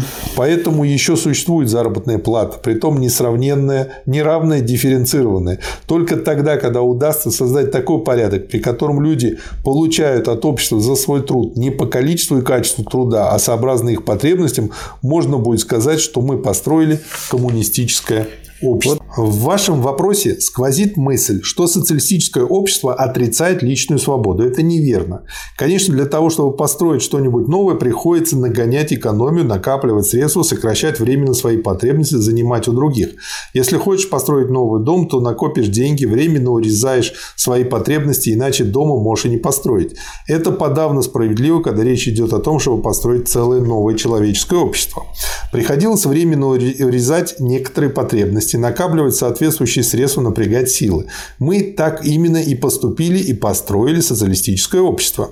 Но это общество мы построили не для ущемления личной свободы, а для того, чтобы человеческая личность чувствовала себя действительно свободной. Мы построили его ради действительно личной свободы, свободы без кавычек. Мне трудно представить себе, какая может быть личная в кавычках свобода у безработного, который ходит голодным и не находит применения своего труда. Ну а вот то, что вот мы проходили его отчетные доклады на разных съездах, там показано, как падает в этот момент во всех кап-странах э, промышленность и сколько безработных становится с каждым годом и не находит применения своего труда.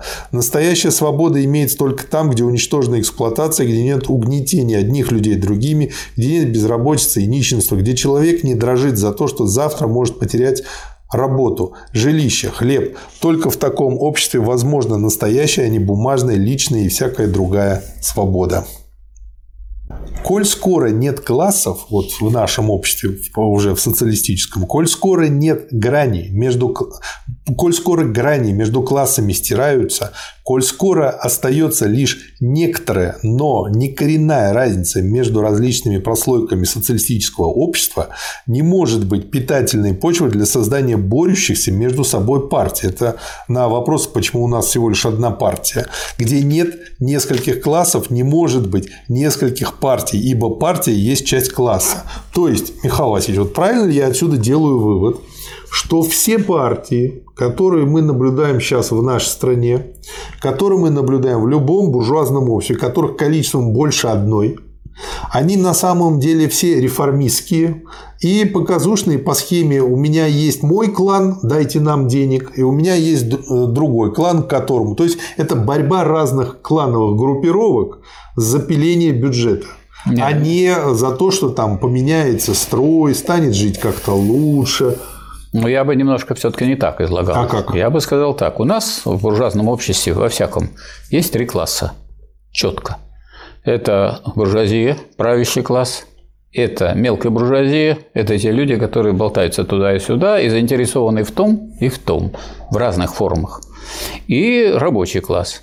Ну, а остальные – это всякие прослойки, То есть, грубо говоря, три партии-то может существовать не три, не три. Партии может существовать хоть 70. Там три типа. Хоть, а три типа. Угу. То есть, может хоть 20 быть партий правящего класса, которые меняются все время, друг друга обманывают, а в Америке, например, две основных.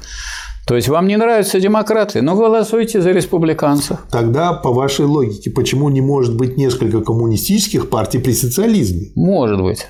Может быть. Но это нужно тогда, это нужно ведь для того, чтобы обманывать. А при социализме не нужно обманывать трудящийся, что класс один, рабочий класс, он правящий, и поэтому и одна партия. То есть ключевой момент, что... Э, дурачить надо ведь при капитализме. Слово дурачить. Да? Угу. А при социализме дурачить не надо людей, потому что если мы знаем, что есть один класс, и вот он правящий, и он осуществляет свою диктатуру, а все остальные тоже в союзе с ним действуют и участвуют. А они должны думать еще и о том, и критиковать, скажем, эту партию, и, и находить и минусы у нее, и эти минусы обнародовать. И это, да. в этом партия заинтересована, и класс в этом заинтересован. Да. Ну и дальше он тут раскрывает э, то, как организованы наши выборы на тот момент, почему они будут всеобщими, почему они будут равными, почему тайные, почему прямые. И, собственно говоря, в чем отличие от того, что происходит в западных странах. Очень интересный материал и э, очень такой показательный для разбора. Очень короткий и очень, на мой взгляд, ценный материал. Страница 136. Господину ага. Чарльзу Наттеру, заведующему бюро Associated Press. Милостивый государь, Насколько мне известно из сообщений иностранной прессы, я давно уже оставил сей грешный мир и переселился на тот свет – так как к сообщениям иностранной прессы нельзя не относиться с доверием, если вы не хотите быть вычеркнутым из списка цивилизованных людей, то прошу верить этим сообщениям и не нарушать моего покоя в тишине потустороннего мира. С уважением, Иосиф Сталин. Примечание. Документ является ответом на запрос э, Неттера по поводу сообщений западной печати о тяжелых заболеваниях и даже смерти Сталина. Ксерокопия публикации передана составителю Иванова МРФ. Да. Ну, Ленин же вечно живой. Да.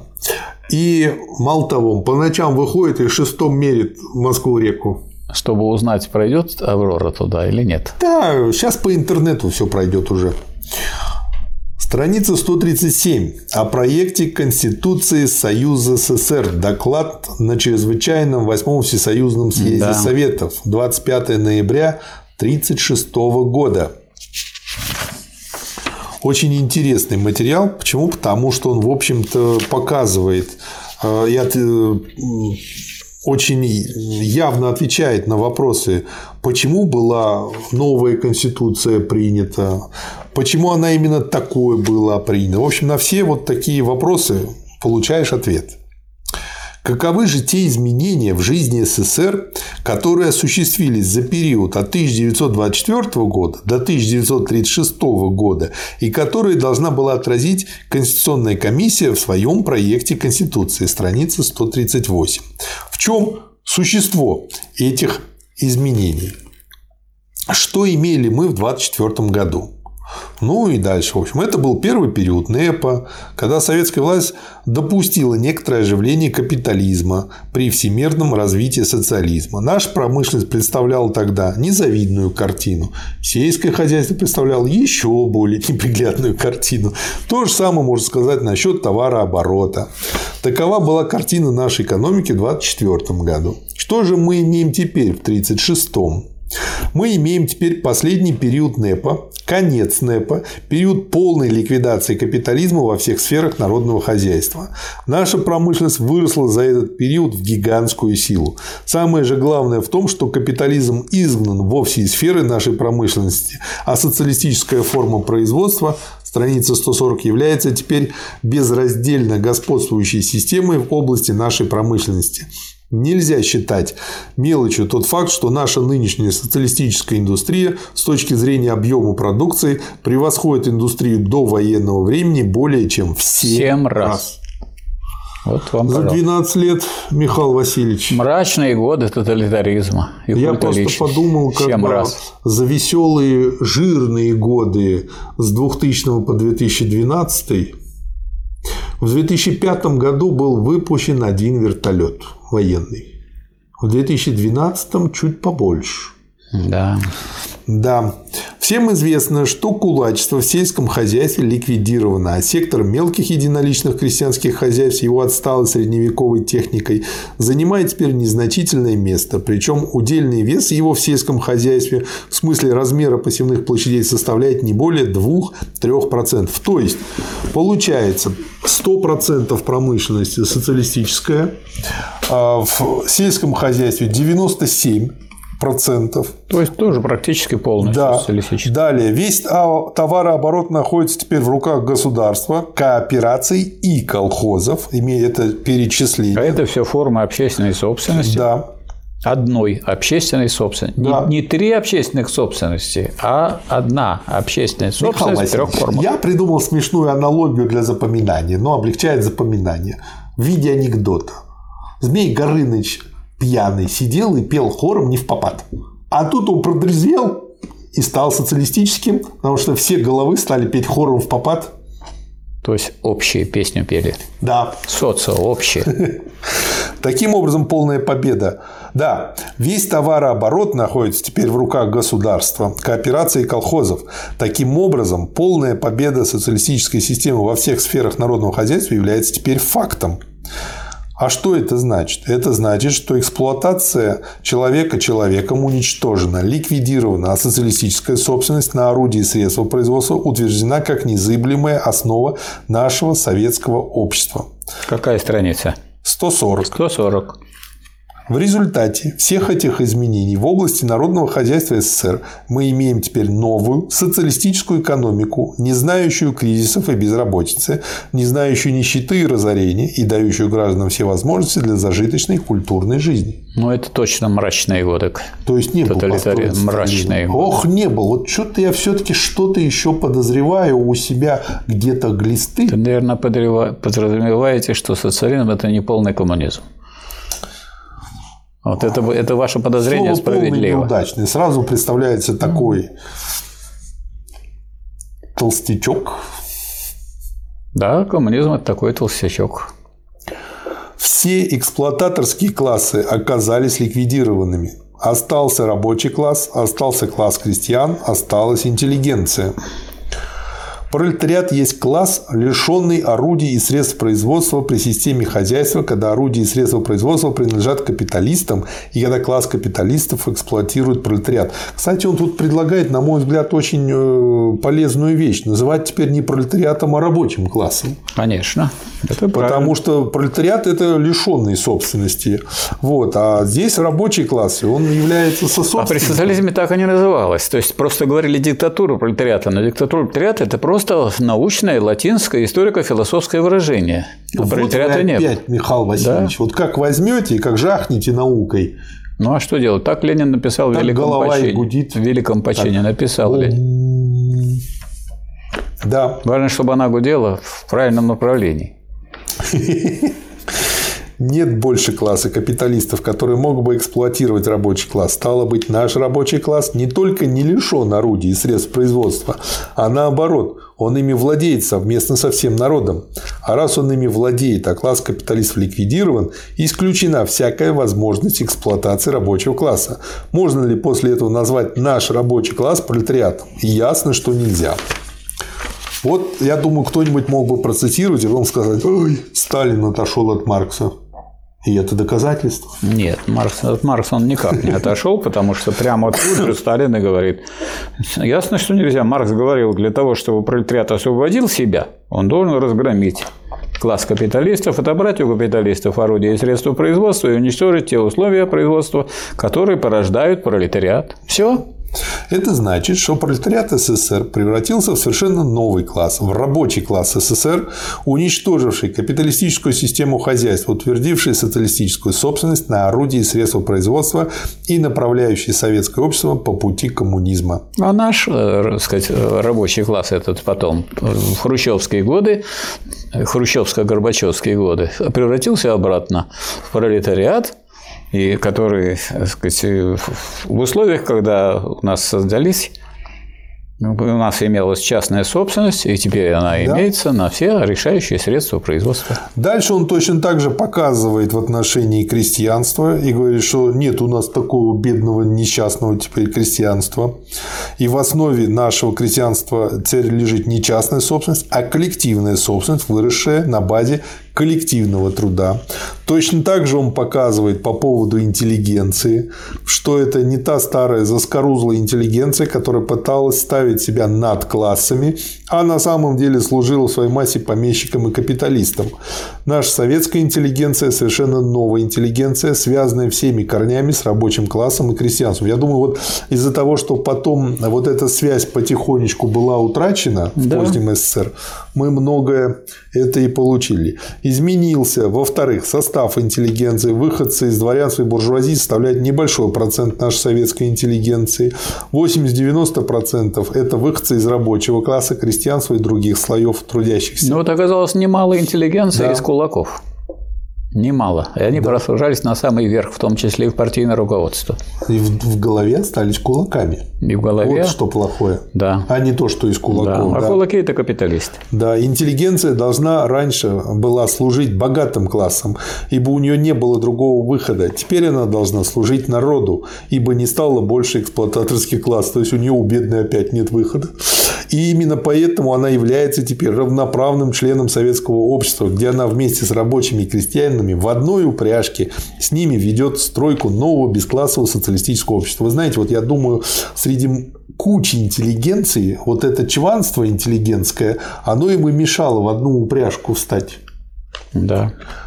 О чем говорят эти изменения? Во-первых, о том, что грани между рабочим классом и крестьянством, равно как э, между этими классами интеллигенции, стираются. Во-вторых, о том, что экономические противоречия между этими социальными группами падают, стираются. Они говорят, наконец, о том, что падают и стираются также политические противоречия между ними. В Советский Союз входит, как известно, около 60 наций, национальных групп и народностей. Советское государство есть государство многонациональное. Понятно, что вопрос о взаимоотношениях между народами не может не иметь для нас первостепенного значения. Ныне действующая Конституция, принятая в 1924 году, есть первая Конституция Союза СССР. Это был период, когда отношения между народами не были еще как следует налажены когда пережитки недоверия к великороссам еще не исчезли, когда центробежные силы все еще продолжали действовать. Нужно было наладить в этих условиях братское сотрудничество народов на базе экономической, политической и военной взаимопомощи, объединив их в одно союзное многонациональное государство. С тех пор прошло 14 лет. Вот опыт образования многонационального государства, созданный на базе социализма, удался полностью. Чем объяснить эту победу? Отсутствием эксплуати... эксплуататорских классов во всех формах, если говорить кратко. Следующий пункт. Основные особенности проекта Конституции. Иначе говоря, каковы основные особенности проекта Конституции, представленного на рассмотрение настоящего съезда? Угу. Так какие, Михаил Васильевич? Ну вот э, самое главное, что наше советское общество добилось того, что оно уже осуществило в основном социализм, создала социалистический строй, то есть осуществила то, что у марксистов называется иначе первой или низшей фазой коммунизма. Что значит низшей фазой коммунизма? То есть построен коммунизм был или нет?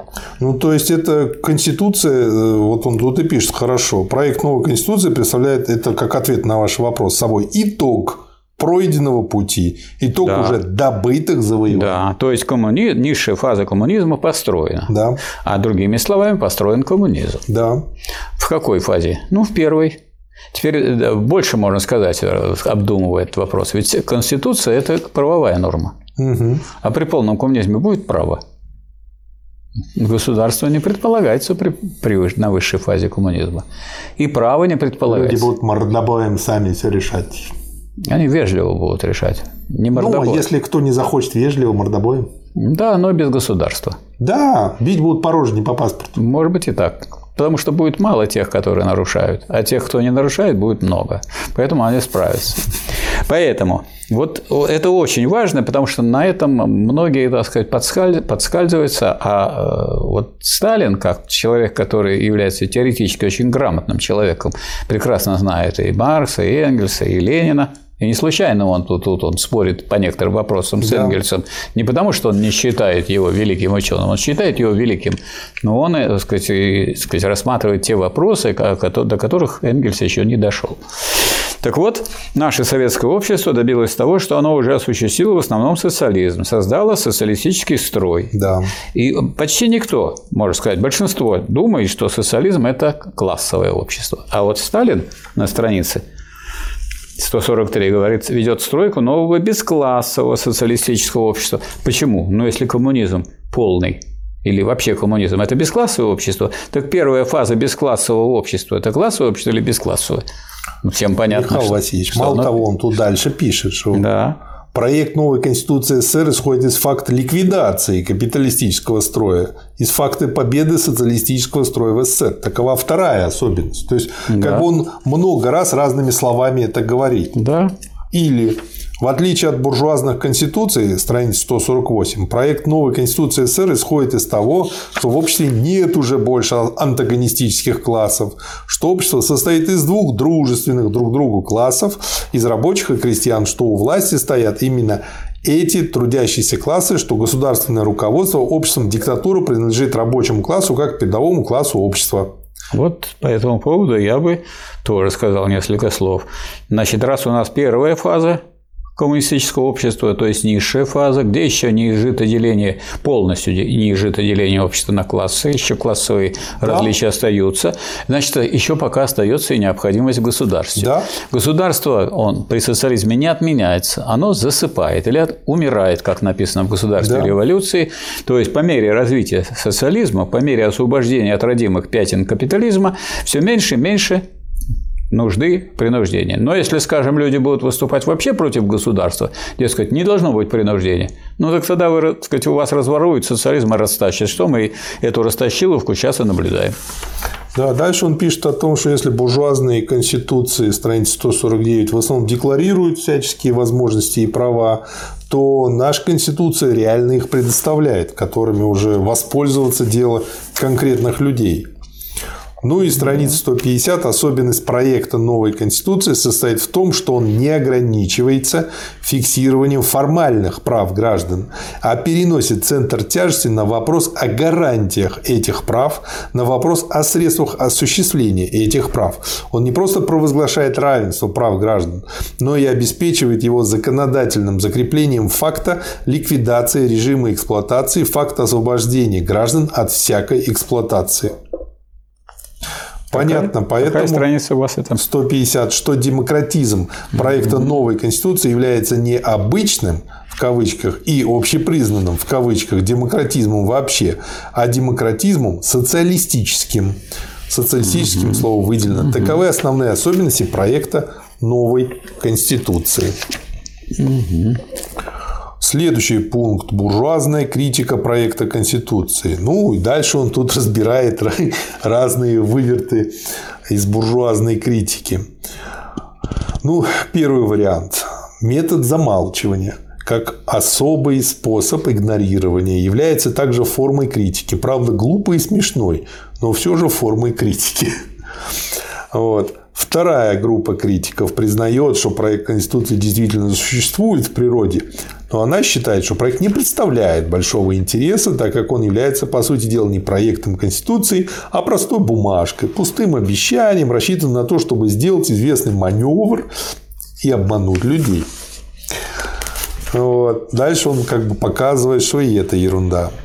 Третья группа критиков не прочь признать страницу 154 известные достоинства за проектом Конституции. Она считает его положительным явлением, но она, видите ли, очень сомневается, чтобы ряд его положений можно было провести в жизнь, ибо убеждена, что эти положения вообще неосуществимы и должны оставаться на бумаге. Это, говоря мягко, скептики. Они, эти скептики, имеются во всех странах.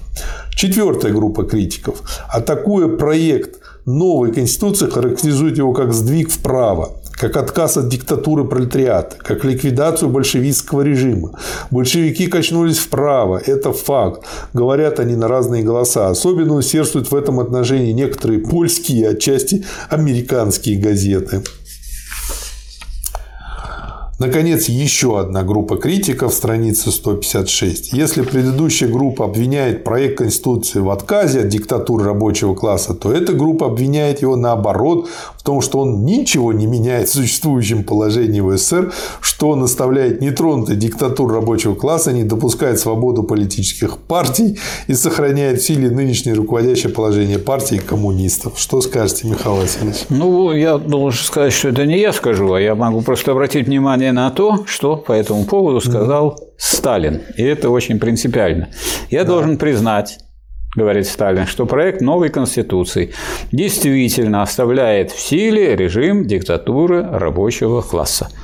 Соответствует ли это тому, что Ленин писал в Великом почине? Полностью что до полного уничтожения классов должна быть диктатура пролетариата. Почему? Потому что как только не будет классов полностью, то не будет надобности в диктатуре пролетариата. А пока классы полностью не уничтожены, есть опасность движения вспять. И пока противоречия полностью не уничтожены. Да, противоречия полностью, другие будут противоречия. Ну, да. уже там, скажем, между новым и старым. Да, да передовым но, но отсталым, другого, другого рода. А классовые, противоречия. противоречия. А нет классов, нет и противоречий. То есть полное уничтожение классов будет достигнуто, значит, не будет оснований для классовых органов, классовых государств. Не будет государства, а значит, и не будет государства диктатуры пролетариата. То есть умирает государство не так, что диктатура пролетариата умирает, а государство продолжает жить. Какое? Как по Хрущеву общенародное. А умирает государство или, так сказать, в другом случае засыпает, говорит Ленин. Почему засыпает? А нет нужды уже кого-то подавлять. Нет нужды подавлять этих самые какие-то нарушения ну, но общих норм. Не скоро будет. Не скоро. Очень, очень не даже скоро. не скоро. А вот те люди, которые решили... Очень, а, очень. Очень, очень. А именно потому, что очень не скоро, поэтому в это время отказ от диктатуры пролетариата означает просто сползание назад. Что с нами и произошло. Вот он, Сталин здесь и говорит, подчеркивает, и вот это как говорится, можно сказать, что это ведь ну, не запрещено, считайте Сталина это, но это малоизвестно, то, что говорит Сталин. Я должен признать, что проект новой Конституции действительно оставляет в силе режим диктатуры рабочего класса, равно как сохраняет без изменений нынешнее руководящее положение Коммунистической партии СССР. А почему? А потому что Коммунистическая партия СССР – это авангард, передовой да. отряд рабочего класса. Поэтому пока есть еще, пока полностью классы не уничтожены, да. необходима для этого диктатура рабочего класса, которая выражается а. в том, что э, партия является партией рабочего класса, и, соответственно, и государство является государством рабочего класса, диктатурой пролетариата. Да. Следующий пункт. Поправки и дополнения к проекту Конституции. Вот опять же, он не просто их как-то перечисляет, а он их систематизирует очень хорошо и показывает, какие-то можно принять, и они полезны, а какие-то, в общем-то, совсем э, не те, что надо. Всенародное обсуждение проекта Конституции дало, как известно, довольно значительное количество поправок и дополнений. Все они опубликованы в печати. Что-то я не припомню, когда мы сейчас выносили поправки в Конституцию, что-то такое было. Ну как же, были же поправки? Только от одного лица. Вот и мы обсуждали эти поправки. И что там поправили? В обсуждении? Ну, поправили кое-что, что мы все-таки некоторые вопросы может э, наше государство решить без э, согласия иностранных государств. Михаил Васильевич, кое-что у любого кота есть. Да, поэтому особенно не будем придавать да. этому большого значения. Да. Отличительная черта поправок первой категории состоит в том, что они трактуют не о вопросах Конституции, а о вопросах текущей законодательной работы будущих законодательных органов. То есть, как бы вот такой перекос. Видимо, авторы этих поправок не уяснили себе разницы между конституционными вопросами и вопросами текущего законодательства. Ко второй категории следует отнести такие поправки и дополнения, которые пытаются внести в Конституцию элементы исторических справок или элементы декларации о том, чего еще не добилась советская власть и чего она должна добиться в будущем. Ну, это такой эсеровский подход. Наконец, к третьей категории следует отнести такие поправки и дополнения, которые имеют прямое отношение к проекту Конституции. И вот тут он их, собственно говоря, и разбирает. Первый. Прежде всего о поправках к первой статье проекта Конституции. Имеется четыре поправки. Они предлагают вместо слов «государство рабочих и крестьян» сказать «государство трудящихся» или «государство рабочих и крестьян» добавить и трудовой интеллигенции. Третий предлагают вместо слов «государство рабочих и крестьян» сказать «государство всех рас и национальностей, населяющих территорию СССР», колхозников или словами трудящихся социалистического земледелия. В общем, э, как бы полный зоопарк. То есть все будущее, которое которое потом последовало, тут все предполагалось, все это уже было. Да. С чем вылезли и что там стали делать? Вот это Брежневская конституция, там же все это было. Михаил Васильевич, вы знаете, мне тут что это напомнило? Мне это напомнило дальше вот фраза такая, могут спросить, а трудовая интеллигенция? я просто у меня перед глазами встал кадр, где э, в одном из фильмов э, про золотого теленка произносит один из героев Куравлева, а Козлевич, забыли Козлевича при дележке денег. Интеллигенция никогда не была и не может быть классом. Она была, остается прослойкой рекрутирующих своих членов среди всех классов общества. То из развития экономики все следует. Да. И получается, если ты берешь все вот из этого источника, то ты как бы на нем сидишь. Поэтому это и государство рабочих, и крестьян. А то, что вот тут предлагают, это вот Гегель называл рядоположенностью. Дескать, вот есть, раз, есть да, рабочие, как-то взял есть крестьяне, отдельно. есть интеллигенция. Интеллигенция есть только тогда, когда рабочие и крестьяне создают все то, что необходимо для существования рабочей интеллигенции, и тогда она может заниматься наукой, искусством, вот, литературой и так далее. Салтыков-Щедрин, как один мужик двух генералов прокормил. Да. Вот попали два интеллигента на остров да. генеральского звания и не смогли ничего сделать. Да. Не ущемляет ли это обстоятельство прав трудовой интеллигенции? Нисколько. Первая статья проекта Конституции говорит не о правах различных слоев советского общества, а о классовом составе этого общества, о правах различных слоев советского общества, в том числе о правах трудовой интеллигенции, говорится главным образом в 10 и 11 главах проекта Конституции. Ну и там дальше об этом говорит. То же самое надо сказать и о нациях, о расах, входящих в состав э, СССР. То есть аргументация того же типажа.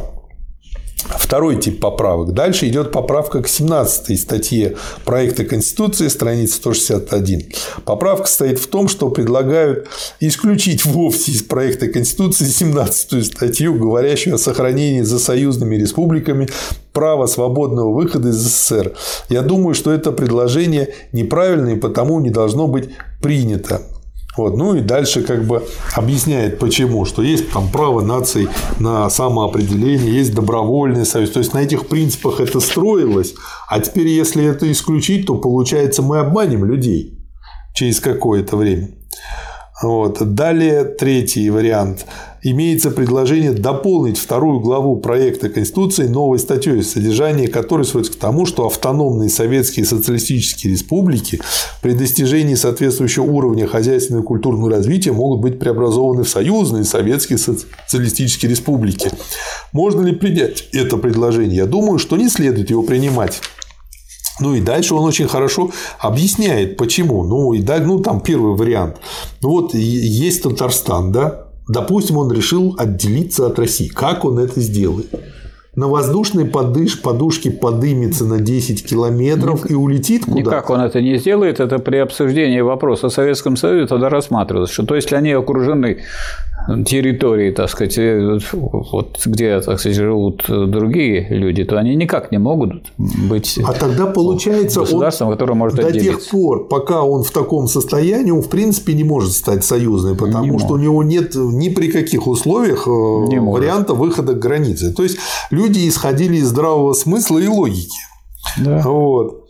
Там, во-вторых, необходимо, чтобы национальность, давшая Советской Республике свое имя, представляла в республике больше или менее компактное большинство. Поэтому, например, нельзя сделать Крымская автономная республика, потому что ну, там нету крымских татар, например, как э, мало. большинство. Ну, мало их там, да. Вообще, по секрету скажу, не татары они.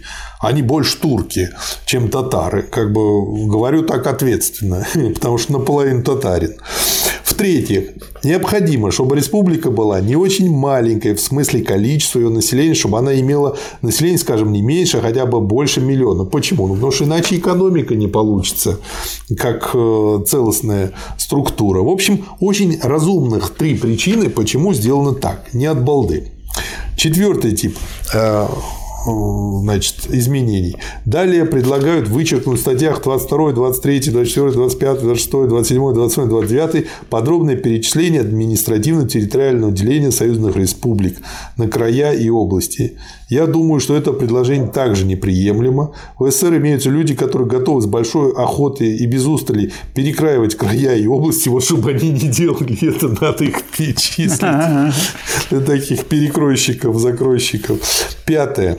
Пятая поправка касается 33 статьи. Считают нецелесообразным создание двух палат и предлагают уничтожить Совет национальности. Ну, тоже показывает, почему это, в общем-то, ну, глупость, потому что э, каждая нация несет свое специфическое, это надо сохранять. И социализм как раз-таки сохраняет индивидуальность каждой нации каждого народа. Шестое. Предлагают далее дополнение к проекту Конституции, требующее уравнения количества членов обеих палатов.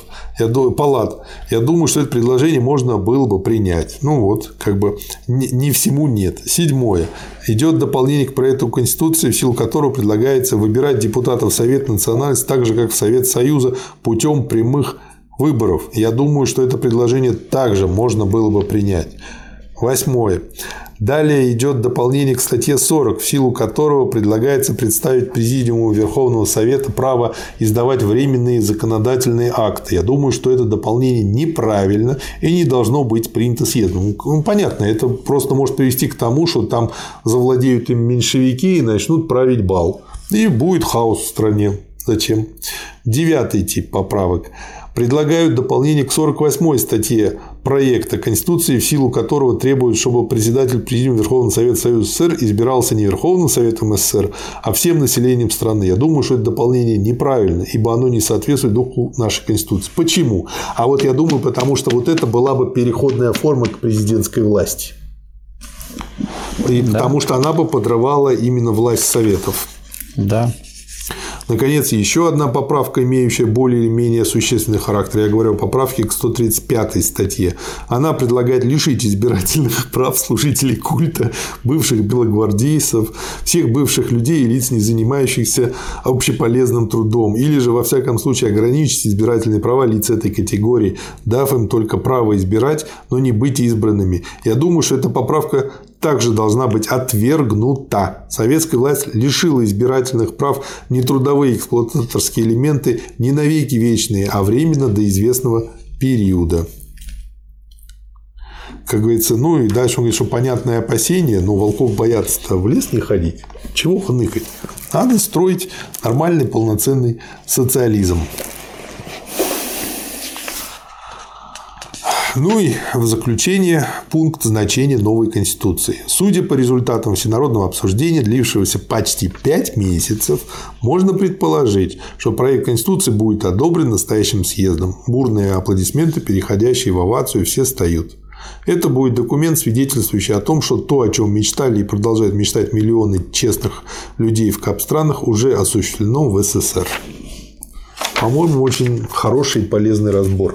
И э, он еще чем полезен? Он показывает, что такое была та Конституция, он показывает, что должно быть в Конституции, ну и он показывает, что нынешняя Конституция Российской Федерации ни сном, ни рылом к той Конституции отношения не имеет. Какой той? 1936 года.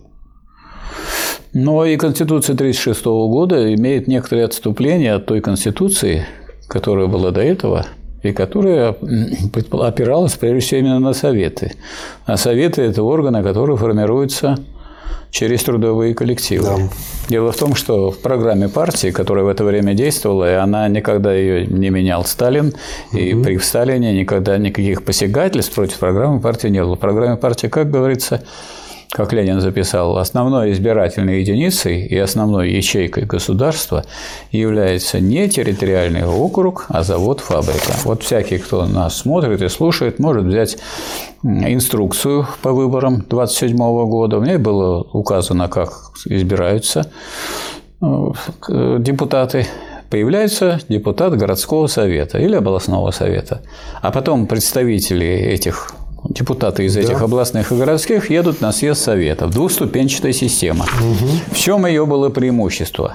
Ее преимущество было в том, что легко отозвать то есть вот э, городской совет. А что изменили в этой системе? В а сразу году? наверх избирался по территории, а, а не, от, не от коллектива. По территории. Не от заводов и не от фабрик. Угу. То есть ничего в этом плохого нет, так сказать, от ну, территории. Тоже. Потому что все равно заводы и фабрики находятся на какой-то территории. И можно было всегда на съезде советов угу. посчитать, сколько из Ленинграда, Сколько угу. там, э, скажем, э, с Но юга. Они подумали, что можно упростить. Вот. Они, они думали, потому что такие были колоссальные успехи, и казалось, что у нас вот не будет такого большого сопротивления, и даже можно было ограничение, скажем, угу. для представителей бывших кулаков, там, бывших э, там, офицеров, ну, белогвардейцев. Слишком быстро, слишком быстро упростили, потому что да. это, во-первых. Во-вторых, что является, ну вот речь шла о развитии демократии, да, угу. то есть о развитии социалистической демократии демократия – это что? Предоставление все больших прав трудящимся, а не то, что мы, так сказать, что-то убираем. А в чем состоит развитие демократии? Э, главным демократическим признаком является право отзыва. Дело не в том, кто избирает, а дело в том, сумеете ли вы его отозвать. Отозвать человека, избранного в Верховный Совет, невозможно. Почему? Потому что вы никогда снизу не соберете вот такое количество людей, нет такой То пружины. Они, второй пункт, помимо того, что сделали по округам, они еще убрали двухступенчатость. Да. Да. И вот С одной стороны, того, кажется, что, убрали, это более демократично. Раз, и сразу вот он уже депутат да, из-за того, что Совета. убрали вот эту ступеньку, это де-факто, хотя это не было запрещено, но э, как-то, ну, по крайней мере, сильно затруднило возможность отзыва. Да. Более mm-hmm. того, вообще надо сказать, если вот ставить вопрос, а какая была э, э, система до этого, в Советы ведь избирали один раз. Вот избрали в совет, и все. А дальше уже члены городского совета или областного, одного из угу. членов городского областного совета направляют на съезд советов. Угу. И уже на этом съезде советов если кто-то себя показал недолжным образом, его можно как отозвать? Ну, отзывает этот Понятно. городской совет, а из городского совета его могут... Михаил Васильевич, помимо этих двух да. пунктов, что еще было? Ничего. Это... А, то Я есть думаю, вот эти что два это, пункта, это, очень, да? это очень существенно, потому что, ну и, э, не знаю, надо ли было торопиться с тем, чтобы э, всем Попам дать право, да? всем право давать голоса, потому что я думаю, что впереди, как показала наша жизнь, наша практика, нет ли тут забегания вперед на волне вот этих вот успехов? Я думаю, вполне возможно. Вполне возможно. Вполне, грубо говоря, два с половиной. Вот да, два с половиной. Угу. Вот. Это не значит, что это, так сказать, какое-то так сказать, изменение, которое является не социалистическим или антисоциалистическим. Нет, нет, это нет. именно но это, такая но ошибка это, но это небольшая. ошибка, которая ослабляет возможности дальнейшего И движения вперед. Да. Э, следующий материал – беседа с Леоном Фейхтвангером. Да, это какой, какая страница? 173. 8 да. января 1937 года. Да, давайте. Тут чем, опять же, вот интересно это то, что, как я понимаю, Фейхтвангер, он все-таки был настроен э, хорошо по отношению Позитивно, к Советскому да. Союзу. И поэтому когда он э, выдает какую-то глупость, это глупость искренняя. И ну, поэтому... это то, что думают, так сказать, на Западе. Он хотел получить да. ответ из первых рук у Сталина. Да, да. И этим и цена это э, запись этой беседы. Фихтвангер, я спросил бы вас подробнее определить функции писателя. Я знаю, что вы называли писателей инженерами душ. Сталин. Писатель, если он улавливает основные нужды широких народных масс в данный момент, может сыграть очень крупную роль в деле развития общества. Это какая страница? 173. Угу. Он обобщает смутные догадки и неосознанные настроения передовых слоев общества и инстинктивные действия масс делает сознательными. Он формирует общественное мнение эпохи. Он помогает передовым силам общества осознать свои задачи и бить, вернее, по цели. Это вот если он улавливает. Но бывает и другая группа писателей, которая, не поняв новых веяний эпохи, атакует все новое в своих произведениях и обслуживает таким образом реакционные силы общества. Есть и третья группа писателей, которая под флагом ложно понятого объективизма старается усидеть между двух стульев, не желает примкнуть ни к передовым слоям общества, ни к реакционным. Такую группу писателей обычно обстреливают с двух сторон – и передовые, и реакционные силы. Фейхтвангер, я попросил бы вас разъяснить, как вы понимаете разницу между призванием научного писателя и писателя-художника. И вот дальше вот Сталин очень здорово объясняет. Научные писатели обычно действуют понятиями, а писатели – билетристы образами. Очень здорово. Да, это совершенно правильно. Вот да. я бы мог сюда добавить то, что говорил Гегель. Гегель говорил, что есть три формы постижения мира. Не познания, а постижения мира. Это религиозное, в образах и высшая форма в понятиях. Да. Так вот, это очень важная форма э, постижения мира в образах, потому что она воздействует на огромное число людей, и источником являются писатели. А многие ученые, хотя они до истины добираются, но они выразить в образах не могут. Дальше Фихтвангер спрашивает о его отношении к интеллигенции. И вот тут очень здорово он отвечает. Интеллигенция – это обслуживающий элемент, не общественный класс. Когда интеллигенция ставит себе самостоятельные цели, то есть это все равно, что моя левая нога очень полезная и важная для меня, решила чем-то отдельно от меня Она решила пойти налево, а да. не вперед. Ну, причем настолько налево, что это больше, чем на полметра. Да. Не считаясь с интересами общества, пытаясь выполнить какую-то самостоятельную роль, она терпит крах, она вырождается в утопистов. Роль интеллигенции служебная, довольно почетная, но служебная. Следует ли из всего этого, что у интеллигенции должен, должно быть меньше прав? В капиталистическом обществе следует. В капиталистическом обществе смотрят на капитал. У кого больше капитала, тот умнее. Капиталисты говорят, интеллигенция шумит, но капитала не имеет. Поэтому интеллигенция там неравноправна. У нас совершенно иначе. Если в кап обществе человек состоит из тела, души и капитала, то у нас человек состоит из души, тела и способностей трудиться. А трудиться может всякий. Здорово. Фейхтвангер, страница 177. В каких пределах возможна в советской литературе критика? Зачеркнуто. Как мне кажется, раньше было больше литературных произведений, критиковавших те или иные стороны советской жизни. Это то, что зачеркнуто.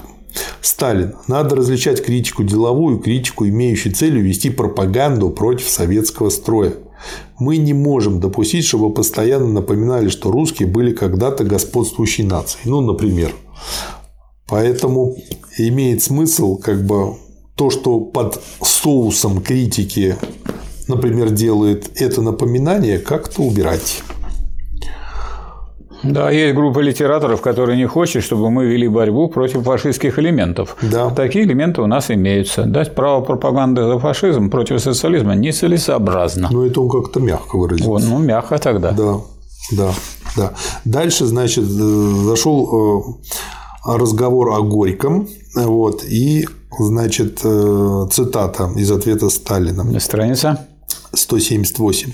Нельзя смешивать вопрос о мировоззрении писателя с его произведениями.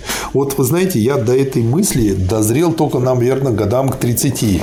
То есть, грубо говоря, очень часто бывают умные произведения у глупых писателей. И наоборот, такое тоже возможно. Вот, например, Гоголь и его мертвые души. Мировоззрение Гоголя было бесспорно реакционное. Он был мистиком. Он отнюдь не считал, что крепостное право должно пасть. Неверно представление, что Гоголь хотел бороться против крепостного права. Об этом говорит его переписка, полная весьма реакционных взглядов.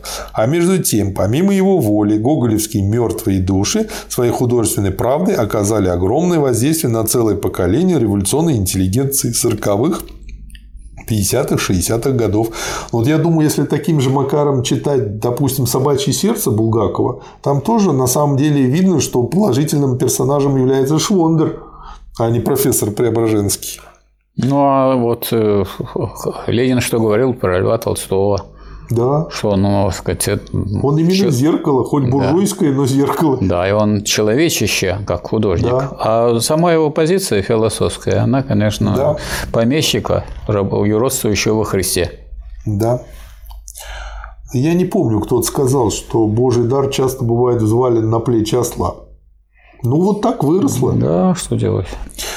Одно... Э, в общем, короче говоря, не надо путать науку и, Божий дар и, и искусство. В искусстве другая форма отражение мира в образах. Да. Это вот дар нужен, талант. А талант, а для того, чтобы быть ученым, не обязательно иметь талант, но надо иметь знания хорошие и способности.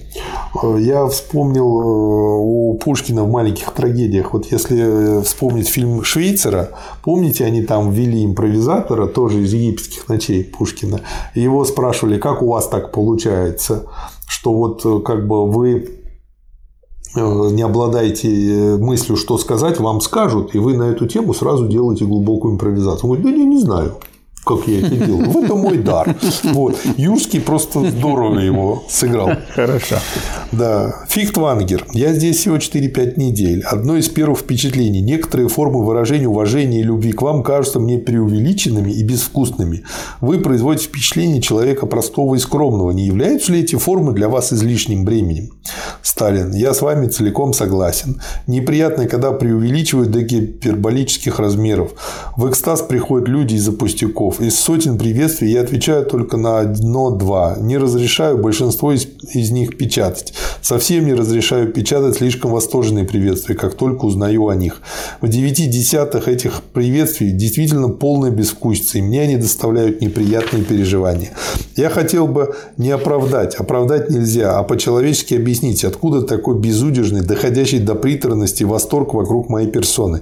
Видимо, у нас в стране удалось разрешить большую задачу, за которую поколения людей бились целые века.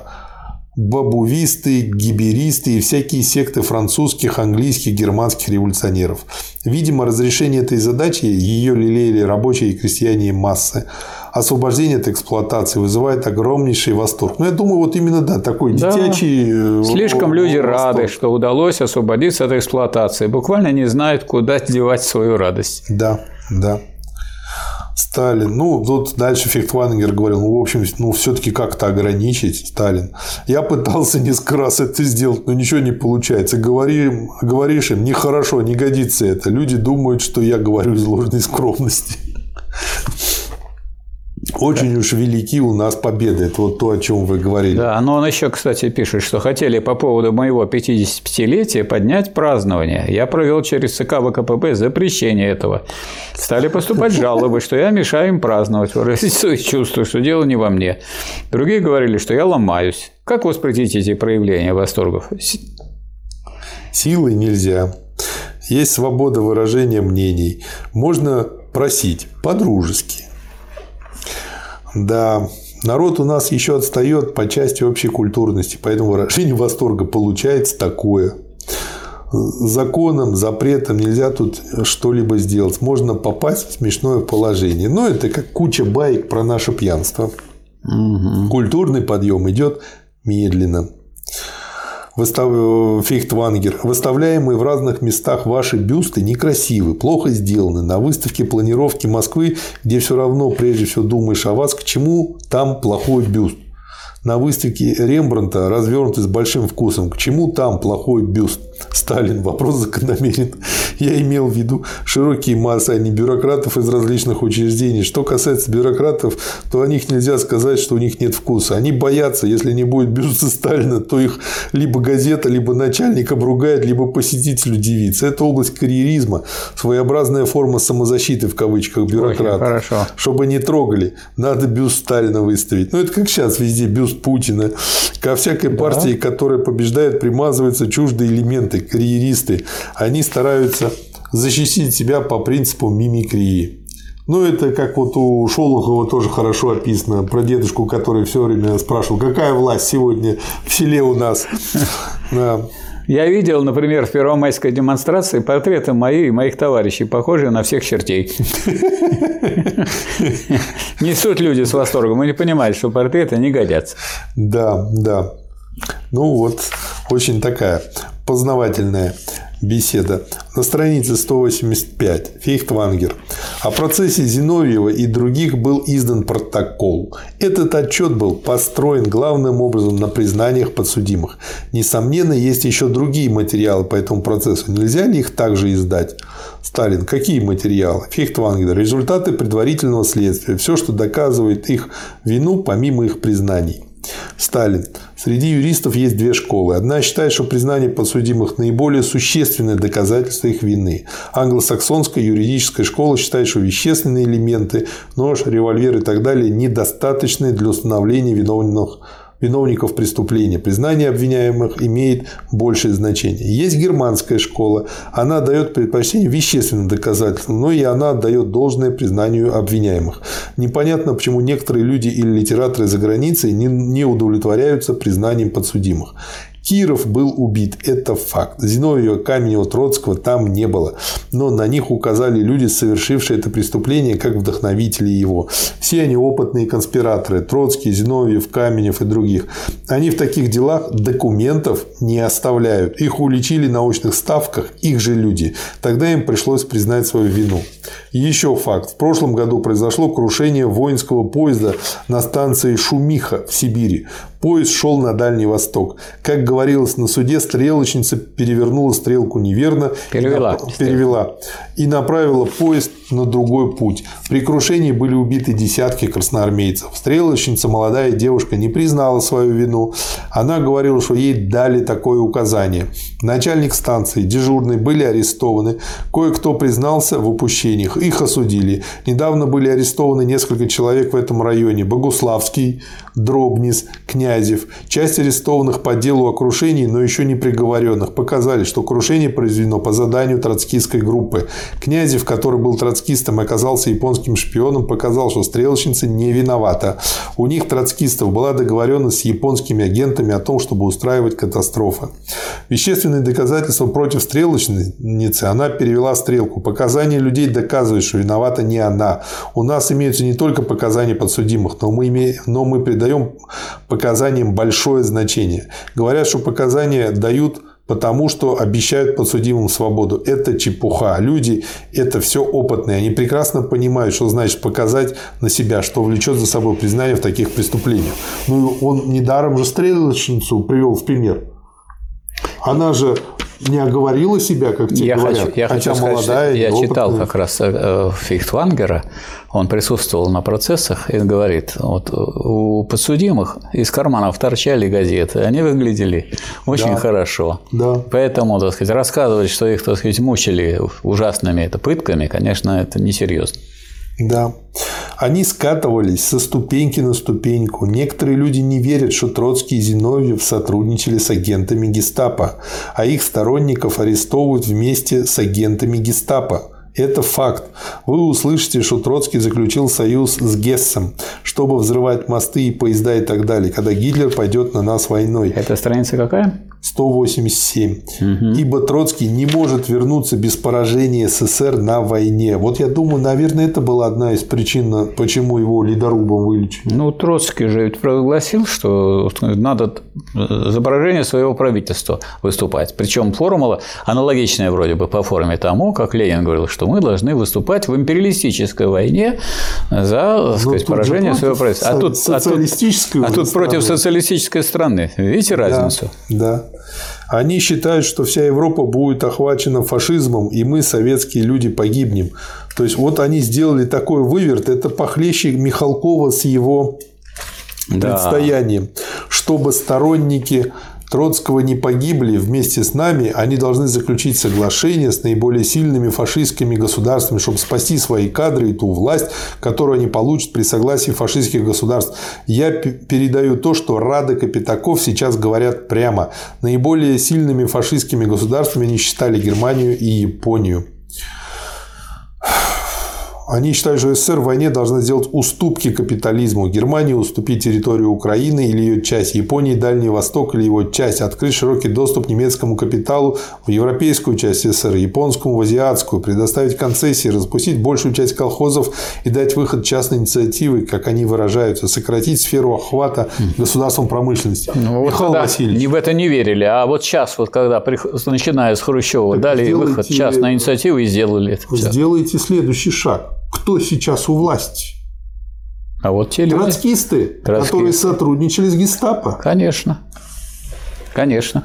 Отсюда, обратите внимание, какое сейчас колоссальное влияние имеется разного рода троцкисты. Да, ездим на социальные. В интернете. Сколько Простите. троцкистов? Нет, вот троцкисты, посмотрите, все эти блогеры и так далее. Да. Сплошь. Часть ее отдать концессионерам. Вот условия да. соглашения. Так они рассказывают. Такой отход от социализма они оправдывают указанием, что фашизм, мол, все равно победит. И эти уступки должны сохранить максимальное, что может остаться. Такие капитулянты старые. Этой концепцией, в кавычках, они стараются оправдать свою деятельность. Идиотской концепцией. Их концепция навеяна паникой перед фашизмом. Теперь, когда они все продумали, они считают все это неправильным и хотят перед приговором все рассказать, раскрыть. Ну и дальше. говорит, да, есть, если у них такие идиотские концепции, не считаете ли вы, что их надо скорее посадить в сумасшедший дом, чем на скамью подсудим? Сталин, нет, есть немало людей, говорящих, что фашизм все захватит, надо пойти против этих людей. Они всегда были паникерами, они пугались да. всего. Когда мы брали власть в октябре, во время Бреста, когда мы проводили коллективизацию, теперь испугались фашизма. То есть вот здесь Здесь, и нас, сказать, надо без... быть принципиальным. Надо быть принципиальным, и надо, так сказать, это зло искоренять тогда, когда оно не искоренило страну. страну. Да. Сталин. Это не совсем обычные преступники. У них остались осталось кое-что от совести. Вот возьмите Радека. Мы ему верили. Его оговорили давно Зиновьев и Каменев. Но мы его не трогали. У нас не было других показаний. А в отношении Каменева и Зиновьева можно было думать, что они нарочно оговаривают людей. Однако через некоторое время новые люди, два десятка низовых людей, частью арестованные, частью сами давшие показания, выяснили картину виновности Радуга. То есть получается, что это не обычные преступники, не воры, у них осталось что-то от совести. Ведь Иуда, совершив предательство, потом повесился. Да. Очень полезная беседа. Очень полезная. Да. У меня вот, вот, вот по как раз много заметок по поводу работы о недостатках партийной работы, о мерах ликвидации троцкистских и иных двурушников доклад на пленуме ЦК ВКПБ 3 марта 1937 года. Да, Товарищи, из докладов и прений по ним заслушанных на пленуме видно, что мы имеем здесь дело со следующими тремя основными фактами. Во-первых, вредительская и диверсионно-шпионская работа агентов иностранных государств, в числе которых довольно активную роль играли троцкисты. Во-вторых, агенты иностранных государств, в том числе троцкисты, проникли не только в низовые организации, но и в некоторые ответственные посты. В-третьих, некоторые наши руководящие товарищи, как в центре, так и на местах, не только не сумели разглядеть настоящее лицо этих вредителей, диверсантов, шпионов и убийц, но оказались до того беспечными, благодушными и наивными, что нередко сами содействовали продвижению агентов иностранных государств на те или иные ответственные посты. Что злодейское убийство товарища Кирова говорит Сталин, было первым серьезным предупреждением, говорящим о том, что враги народа будут двурушничать. Угу. И двурушничие будут маскироваться под большевика, под партийца для того, чтобы втереться в доверие и открыть себе дорогу в нашей организации. Вот этому как-то не очень верилось. И я вот когда это впервые прочитал, так сказать, будет гораздо более молодым, я думаю, ну, не может такого быть. Ну, а, а на самом деле, а на самом деле, вот все эти самые годы, когда у нас на, самой, на самом верху тоже Яковлев, тот же Хрущев, так, Потом вся эта плеяда генеральных секретарей, ну, которые... Ну, а вот почему нет? Ну, вот есть спецслужбы у Америки, они берут, исследуют, смотрят, у кого есть перспективы продвинуться во власть из каких-нибудь студентов. Потом из этих перспективных выбирают тех, у кого есть всяческие пороки. Там, на женщин, на гордыню, на бабки, на еще что-то. Потом ловят его на этом и дальше используют. Я Второй этим, вариант. Я с этим Можно не, не ловить. Я с этим а не спорю. Но когда мы говорим об агентах, мы говорим не о, не о том, что обязательно кого-то вербуют, нанимают. Их, вот. Они могут даже не знать, что их используют. Они могут и не знать, а, но они ведут себя именно так. Но если люди, так сказать, сделали так, что они отменили э, диктатуру пролетариата, Михаил Васильевич, они отменили... любой недоучившийся физик, поставленный управлять атомной электростанцией, да? будет действовать как агент. То есть главная ну, причина – они недоучки. Я думаю, что сказать, кроме этого, кроме того, что они недоучки, есть интересы. Ну а это уже тогда вербовка. Нет, экономические интересы. Если они не выражают интересы рабочего класса, значит, они объективно, независимо от того, что они ну, хотят и делают, они становятся врагами. А мещанство – это мелкобуржуазность. Да. А мелкобуржуазность да. противоположна ну, диктатуре рабочего класса и социализму. Следующий пункт – капиталистическое окружение. Что это за факты, о которых забыли или которые просто не заметили наши партийные товарищи? Они забыли о том, что советская власть победила только на одной шестой части света, что пять шестых света составляют владение капиталистических государств. Они забыли, что Советский Союз находится в обстановке капиталистического окружения. Ну, то есть, это банальное головокружение от успехов. Да. Доказано, как дважды два – четыре, что буржуазные государства засылают друг другу в тыл своих шпионов, вредителей, диверсантов, а иногда и убийц, дают им задание внедриться и так далее и тому подобное. То есть, логика Сталина такая. Если они друг другу засылают, почему они не должны засылать тому строю, который является их антагонистом? У нас вот все время вылезают такие люди и доказывают, что нет, такого не было, не могло быть. Причем друг другу засылают. доказывают по какой да. логике? Я тут с Васей фермером из Айовы пиво угу. пил. Да. Милейший человек. Как будто Вася, фермер из Айовы, решает, куда засылать спецслужбы. Вот написано, что не ясно ли, пишет Сталин на 198 странице, что да. пока существует капиталистическое окружение, будут существовать у нас вредители, шпионы, диверсанты и убийцы, засылаемые в наши тылы агентами иностранных государств. Обо всем да. этом забыли наши партийные товарищи, и, забыв об этом, оказались застегнутыми врасплох. Следующий пункт – современный троцкизм. Да. Наши партийные товарищи не заметили, что троцкизм перестал быть политическим течением в рабочем классе, что из политического течения в рабочем классе, каким он был 7-8 лет тому назад, троцкизм превратился в оголтелую и беспринципную банду вредителей, диверсантов, шпионов и убийц, действующих по заданию разведывательных органов иностранных государств. Можно ли сказать, что нынешний троцкизм, троцкизм, скажем, 1936 года, это когда уже победил социализм, да. Является политическим течением в рабочем классе. Нет, нельзя этого говорить. Почему? Потому что современные троцкисты боятся показать рабочему классу свое действительное лицо, боятся открыть ему свои действительные цели и задачи, старательно прячут от рабочего класса свою политическую физиономию. Основным методом троцкистской работы является теперь не открытая и честная пропаганда своих взглядов в рабочем классе, а маскировка своих взглядов, подобострастное и подхалимское восхваление взглядов своих противников, фарисейское и фальшивое втаптывание в грязь своих собственных взглядов. На судебном процессе 1936 года, если вспомните, Каменев и Зиновьев решительно отрицали наличие у них какой-либо политической платформы. У них была полная возможность развернуть на судебном процессе свою политическую платформу. Однако они этого не сделали, заявив, что у них нет никакой политической платформы. Не может быть сомнения, что оба они лгали, отрицая наличие у них платформы. Теперь даже слепые видят, что у них была своя политическая платформа. Но почему они отрицали наличие у них какой-либо политической платформы? Потому что они боялись открыть свое подлинное политическое лицо. Они боялись продемонстрировать свою действительную платформу, арестовать реставрации капитализма в СССР, опасаясь, что такая платформа вызовет в рабочем классе отвращение. Почему для нас это так актуально? Потому что у нас это вот планируемая реставрация капитализма в СССР, угу. которой занималась эта самая троцкистская платформа, и платформа Зиновья Юканина, она осуществилась. Поэтому те люди, которые говорили, что не может быть, да что вы такое Михаил Васильевич, и да. смотрите, что он добавляет на странице 202. Да. Их сила состоит в партийном билете, в обладании партийным билетом, их сила состоит в том, что партийный билет дает им политическое доверие и открывает им доступ во все наши учреждения и организации.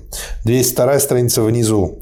Их преимущество состоит в том, что, имея партийные билеты и прикидываясь друзьями советской власти, они обманывали наших людей, политически злоупотребляли доверием, вредили в тихомолку и открывали наши государственные секреты врагам Советского Союза.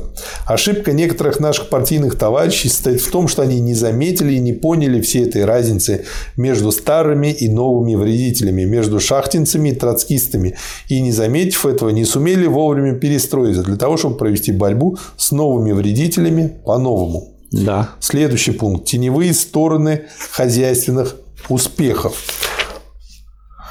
Таковы основные факты из области нашего международного и внутреннего положения, которых забыли или которых не заметили многие наши партийные товарищи. Вот почему наши люди оказались застигнутыми врасплох событиями последних лет по части вредительства и диверсии. Откуда взялись эти забывчивость, слепота, беспечность и благодушие? Это не органический порог, это временное явление, которое может быть быстро ликвидировано при наличии некоторых усилий со стороны наших людей. В чем же дело? Дело в том, что наши партийные товарищи за последние годы были всецело поглощены хозяйственной работой. Они были до крайности увлечены хозяйственными успехами и, будучи увлечены всем этим делом, забыли обо всем другом, забросили все остальное. Неудивительно, что в этой обстановке больших и серьезных успехов в области социалистического строительства создаются настроения бахвальства, настроение парадных манифестаций наших успехов, создается настроение недооценки сил наших врагов, настроение переоценки своих сил. Это, как сейчас любят говорить, можем перепоказать. Да. И как следствие всего этого появляется политическая слепота. Тут я должен сказать несколько слов об опасностях, связанных с успехами, об опасностях, связанных с достижениями достижениями. Что добавите, Михаил Васильевич?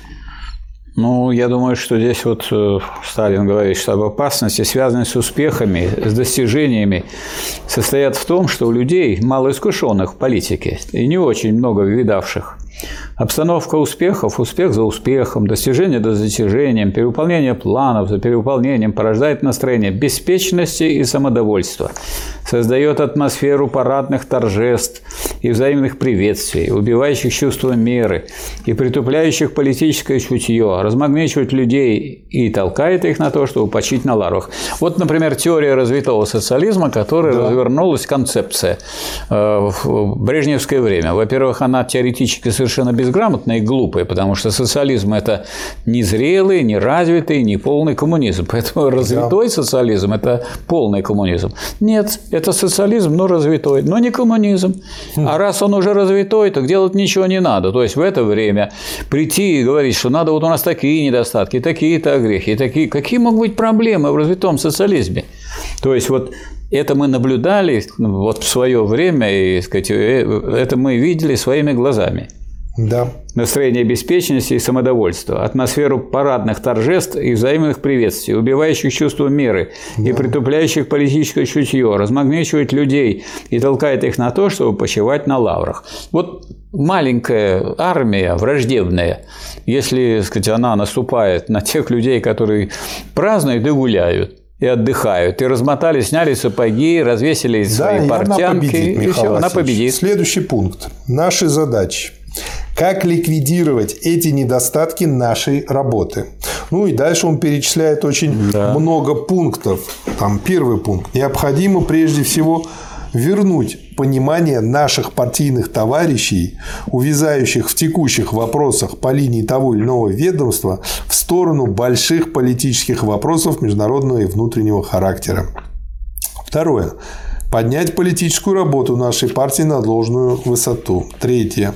Э, я не все читаю, только так тезисно. Угу. Необходимо разъяснять нашим партийным товарищам, что хозяйственные успехи значение которых бесспорно очень велико, и которых мы будем добиваться и впредь изо дня в день, из года в год, все же не исчерпывают всего дела нашего соцстроительства. Четвертое. Необходимо помнить и никогда не забывать, что капиталистическое окружение является основным фактом, определяющим международное положение Советского Союза. Пятое. Необходимо разъяснять нашим партийным товарищам, что троцкисты, представляющие активные элементы диверсионно-вредительской шпионской работы иностранных разведывательных органов, давно уже перестали быть политическим течением в рабочем классе. Шестое. Необходимо разъяснять, что современные вредители, обладающие партийным билетом, обманывают наших людей на политическом доверии к ним, как членам партии, используя политическую беспечность людей.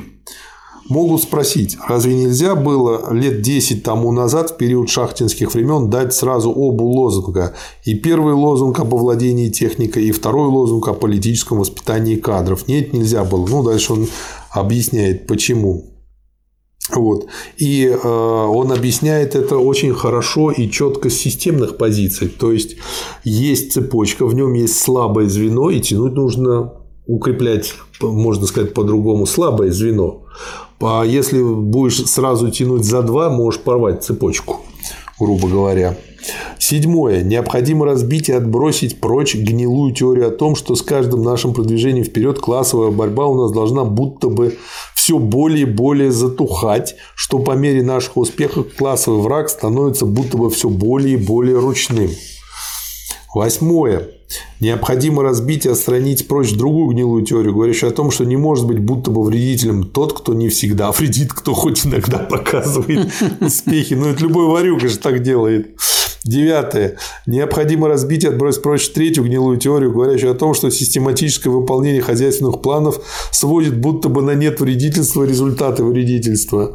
Десятое. Необходимо разбить и отбросить прочь четвертую гнилую теорию, говорящую о том, что сахановское движение является будто бы основным средством ликвидации вредительства. Ну, то есть, это опять же не по назначению а использовать. Одиннадцатое. Необходимо разбить и отбросить прочь пятую гнилую теорию, говорящую о том, что у троцкистских вредителей нет будто бы больше резервов, что они добирают будто бы свои последние кадры. Двенадцатое. Наконец, необходимо разбить и отбросить прочь еще одну гнилую теорию, говорящую о том, что как нас, большевиков, много, а вредителей мало, так нас, большевиков, поддерживают десятки миллионов людей, а троцкистских вредителей лишь единицы и десятки, то мы, большевики, могли бы не обращать внимания на какую-то кучку вредителей. Что троцкистских вредителей поддерживает единицы, а большевиков десятки миллионов людей, это, конечно, верно. Но из этого вовсе не следует, что вредители не могут нанести нашему делу серьезный вред. Для того, чтобы напакостить и навредить, для этого вовсе, э, и навредить, для этого вовсе не требуется большое количество людей. Ну, как там засыпал, да. я не знаю, в шарниры песка, и все. Да. Вот. И вот так мы... сейчас обстоит дело с вопросом о том, как ликвидировать недостатки нашей работы. Что добавите, Михаил Васильевич? Вот я хочу обратить на фундаментальное положение э, Сталина, который угу. даже на его мечту, который он понимает, что трудно эту мечту реализовать, да. на странице 214. И, можно сказать, как э, напутствие нам на будущее. Да. Я думаю, что если бы мы смогли если бы мы сумели, наши партийные кадры снизу доверху, подготовить идеологически и закалить их политически, таким образом, чтобы они могли свободно ориентироваться во внутренней и международной обстановке – да. Если бы мы сумели сделать их вполне зрелыми ленинцами, марксистами, способными решать без серьезных ошибок вопрос руководства страной, то мы разрешили бы этим 9 десятых всех наших задач.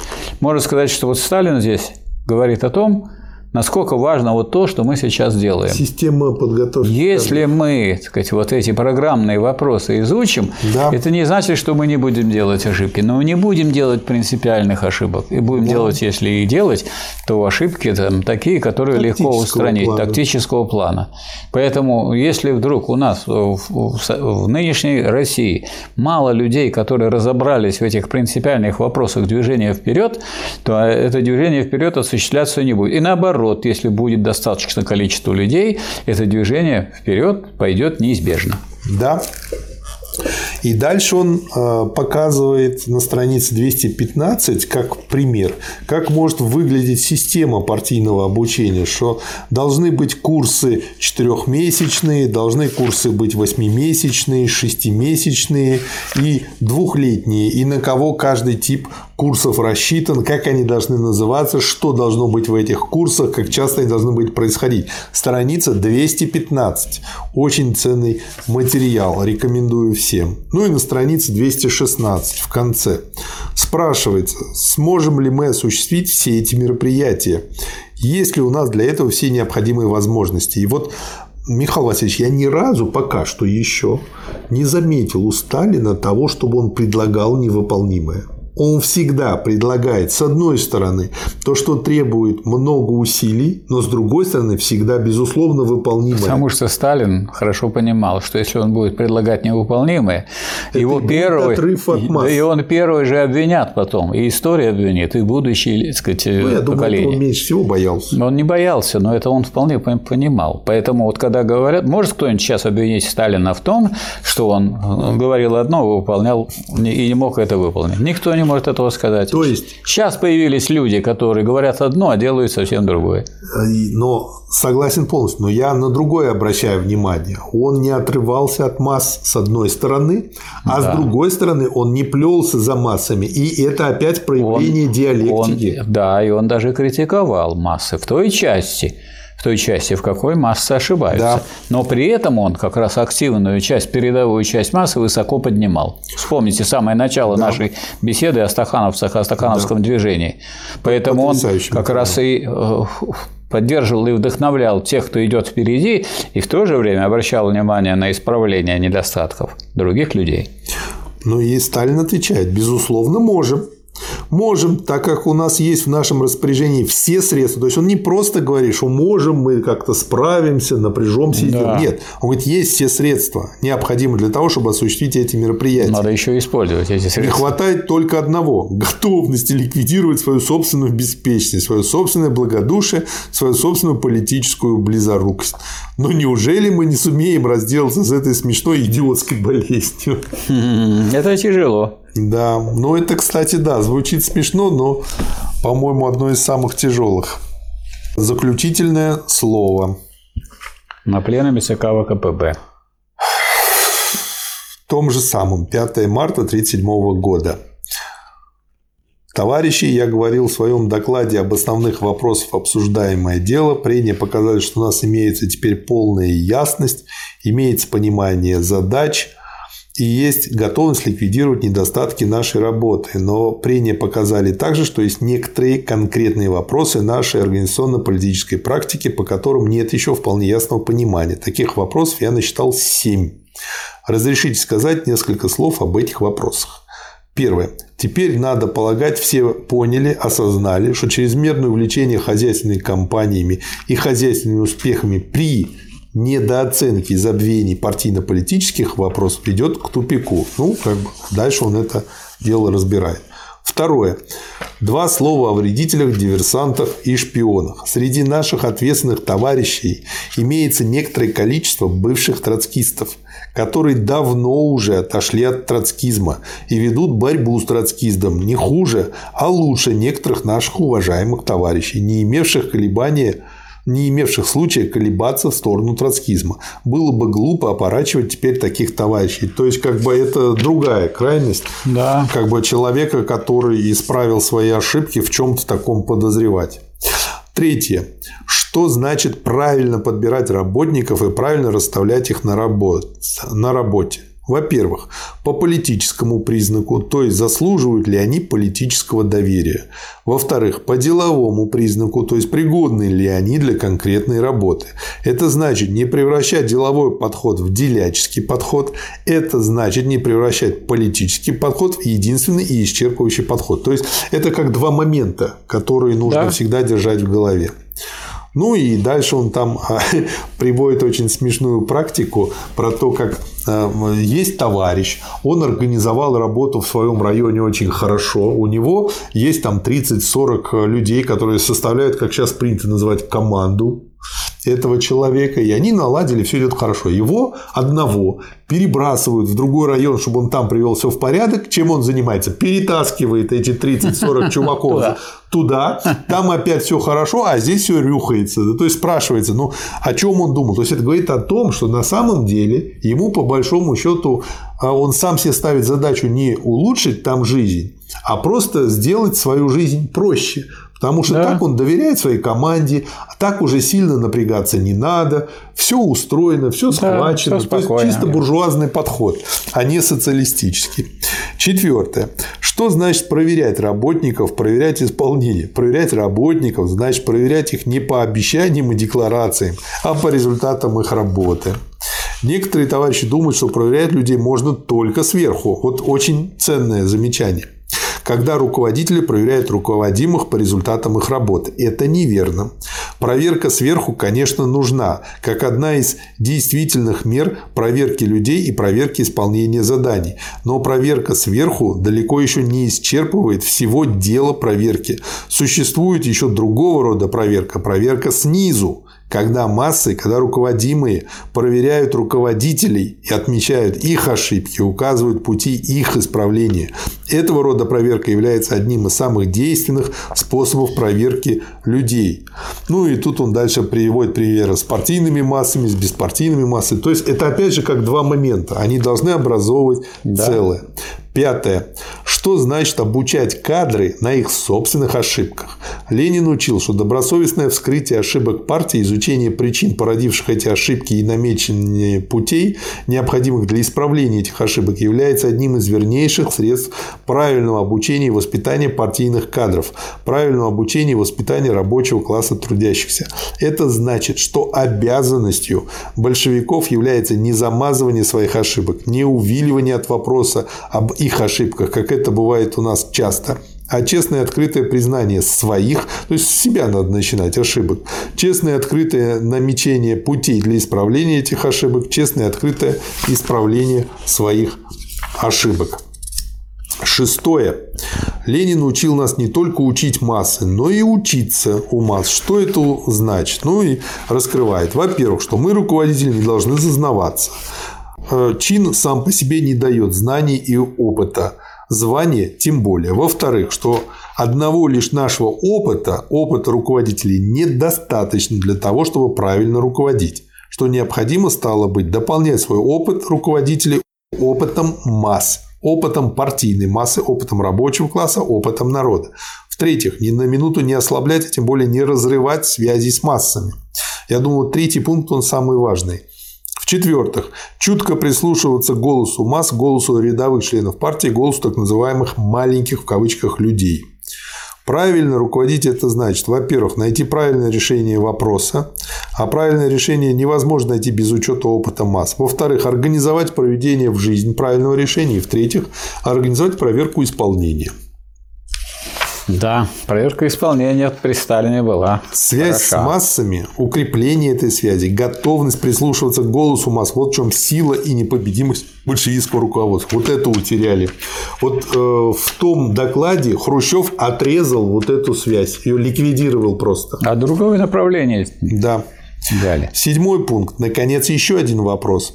Я имею в виду вопрос о формальном и бездушно-бюрократическом отношении некоторых наших партийных товарищей к судьбе отдельных членов партии, к вопросу об исключении из партии членов партии или к вопросу о восстановлении исключенных в, пар... в правах членов партии.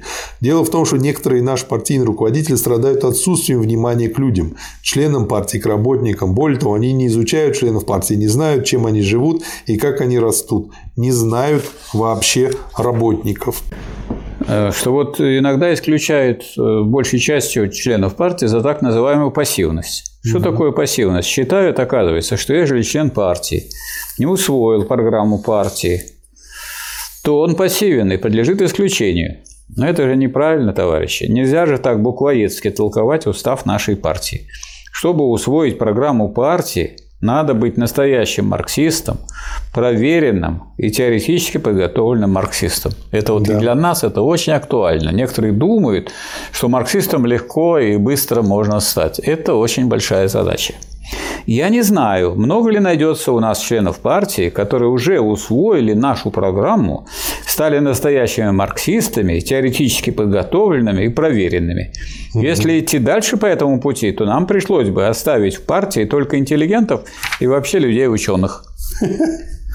Да. Кому нужна такая партия? У нас имеется проверенная и выдержавшая все испытания ленинская формула о членстве в партии. По этой формуле членом партии считается тот, кто признает программу партии. Это не значит, что он все там понял и что он очень глубоко разобрал. Но он готов Это, следовать. Он готов следовать и в ходе борьбы, и, и, и в ходе взаимодействия с товарищами, в единых коллективах, в единой партийной организации он будет разбираться все глубже и глубже. И вообще можно сказать, что член партии всю жизнь учится. И самостоятельное изучение марксизма, ленинизма – это является прямой обязанностью члена партии. Ему можно помогать, организовывать всякие формы, но это никак не снимает э, с товарищей ответственности за это. С другой стороны, сразу ожидать, что человек вступил в партию, и он во всем разобрался, ну, это совершенно неправильно. Вот Сталин против этого категорически возражает. По этой формуле членом партии считается тот, кто признает программу партии, платит членские взносы и работает в одной из ее организаций. Обязательно. Обратите внимание, в ленинской формуле говорится не об усвоении освоении программы, а признании программы – это две совершенно различные вещи. Нечего и доказывать, что прав здесь Ленин, а не наши партийные товарищи, в суе болтающие об усвоении программы. Оно и понятно. Если бы партия исходила из того, что членами партии могут быть только такие товарищи, которые уже усвоили программу и стали теоретически подготовленными марксистами, то она не создавала бы в партии тысячи партийных кружков, сотни партийных да. школ, где члены партии обучают марксизму и помогают помогает им усвоить нашу программу. Совершенно ясно, что если партия организует такие школы и кружки среди членов партии, то это потому, что она знает, что члены партии не успели еще усвоить партийную программу, не успели еще стать теоретически подготовленными марксистами. И вообще надо сказать, что на каком бы посту человек не был в партии, это не значит, что он должен закончить свое теоретическое обучение. Вот партия вся должна учиться, и она вся должна повышать уровень изучения, освоения марксизма, а марксизм предполагает, что только на практике можно будет э, убедиться в том, что вы правильно усвоили, освоили программу. То есть недостаточно да. только теоретического обучения, нужно обязательно участвовать в реализации этих теоретических положений. Да, очень полезный материал. Очень полезный. Ну и вот как бы в хвост ему э, страница 255 записка о предметах для изучения на партийных курсах. Угу. Партийные курсы. Какое содержание? Всеобщая география, история СССР, Конституция СССР, всеобщая история, история ВКПБ, партийное строительство, буржуазная социалистическая разведка. Ленинские курсы. Всеобщая география, всеобщая история, история СССР, Конституция СССР, политическая экономия, история ВКБ, колхозное строительство, партийное строительство, военное строительство, буржуазия, буржуазная и социалистическая разведка. Ну вот я хочу сказать, что когда Сталин умер, быстренько выбросили историю ВКПБ по существу. Да. И выбросили тот старый краткий курс истории ВКПБ, который подготовлен был при участии и под руководством товарища да. Сталина. И как раз вот тут был большой изъян. И тогда незаметно было, как в нашу партию полезли двурушники, враги партии и враги социализма. А о чем вы говорите, Михаил Васильевич? Об учебнике истории ВКПБ, письмо составителям учебника. То есть было видно, как Сталин принимал участие. Он, по сути дела, им тут дал структуру. А, да. Страница 259. Я думаю, что наши учебники по истории ВКПБ неудовлетворительны по трем главным причинам. Неудовлетворительны либо потому, что они излагают историю ВКПБ вне связи с историей страны, что ну, вообще антимарксистски, да? Да. Либо потому, что ограничиваются рассказом, простым описанием событий, фактов, борьбы течений, не давая необходимого марксистского объяснения, опять же, рядоположенность, не диалектичность, либо же потому, что страдает неправильностью конструкции, неправильностью периодизации событий. То есть это буквально здесь брехня. Вот. Ну и дальше, собственно говоря, он пишет, чтобы избавиться от таких недостатков, авторы должны учесть ряд соображений. Нужно предпослать каждой главе или разделу учебника краткую историческую справку об экономическом и политическом положении страны. Без этого история ВКПБ будет выглядеть не как история, а как легкий и непонятный рассказ о делах минувших. Да. Во-вторых, не только излагать факты, демонстрирующие обилие течений фракций в партии и в рабочем классе в период капитализма в СССР, но и дать марксистское объяснение этим фактам. В-третьих, не только излагать в тоне простого рассказа факты ожесточенной борьбы течений фракций, но и дать марксистское объяснение этим фактам. Нужно, наконец, ввести какой-либо порядок в дело периодизации событий в истории КПБ. Ну и дальше он дает схему, которую предлагают. То есть дальше уже по этой методе, в общем-то, можно было достаточно вот под легко руковод... сделать да, учебник. Вот под руководством Сталина был сделан и его участии краткий да. курс «История ВКПБ», который является замечательной книгой, которую сразу по существу изъяли из изучения, как только Сталин умер. И то есть это был сигнал тому, чтобы, так сказать, людей запутывать, обманывать и, так сказать, к тому, чтобы двигаться назад. Следующий материал. Выступление на расширенном заседании военного совета при Наркоме обороны 2 июня 1937 года. Да.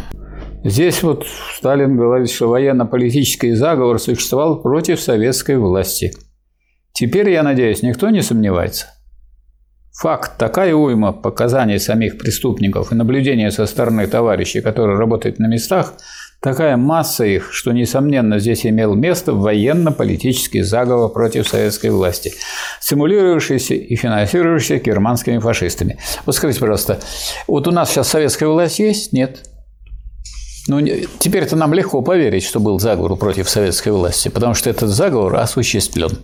Мы-то знаем, мы, к сожалению, современники того, что заговор, антисоветский заговор – осуществлен, и поэтому вот теперь мы видим, насколько прозорлив Сталин, и не говорят, говорят, что он вот прямо не написано, а говорят, что Сталин говорит, что вы без меня будете как слепые котята. Михалыч, но это выступление этим интересно. Оно интересно другим. Он тут раскрывает типичные косяки в восприятии людей. Ну, например, там, если у вас есть еще другая, тоже неправильно ходячая точка зрения, часто говорят, в 1922 году такой-то голосовал за Троцкого тоже неправильно. Человек мог быть молодым, просто не разобрался, был задира. Дзержинский голосовал за Троцкого, не просто голосовал, а открыто Троцкого поддерживал при Ленине, против Ленина. Вы это знаете? Он не был человеком, который мог бы оставаться пассивным в чем-либо. Это был очень активный троцкист. И все ГПУ он хотел поднять на защиту Троцкого. Это ему не удалось.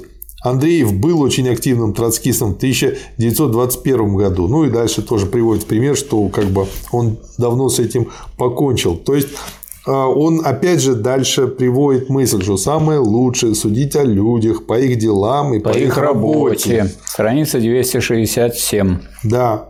Ну и потом он вот э, дальше, что мне э, очень интересно, он показывает, по сути дела, сейчас эта технология называется окно Авертона, а он показывает, как человек по чуть-чуть уступая начинает, э, становится на путь предательства, а потом постепенно незаметно для себя становится предателем. Вот.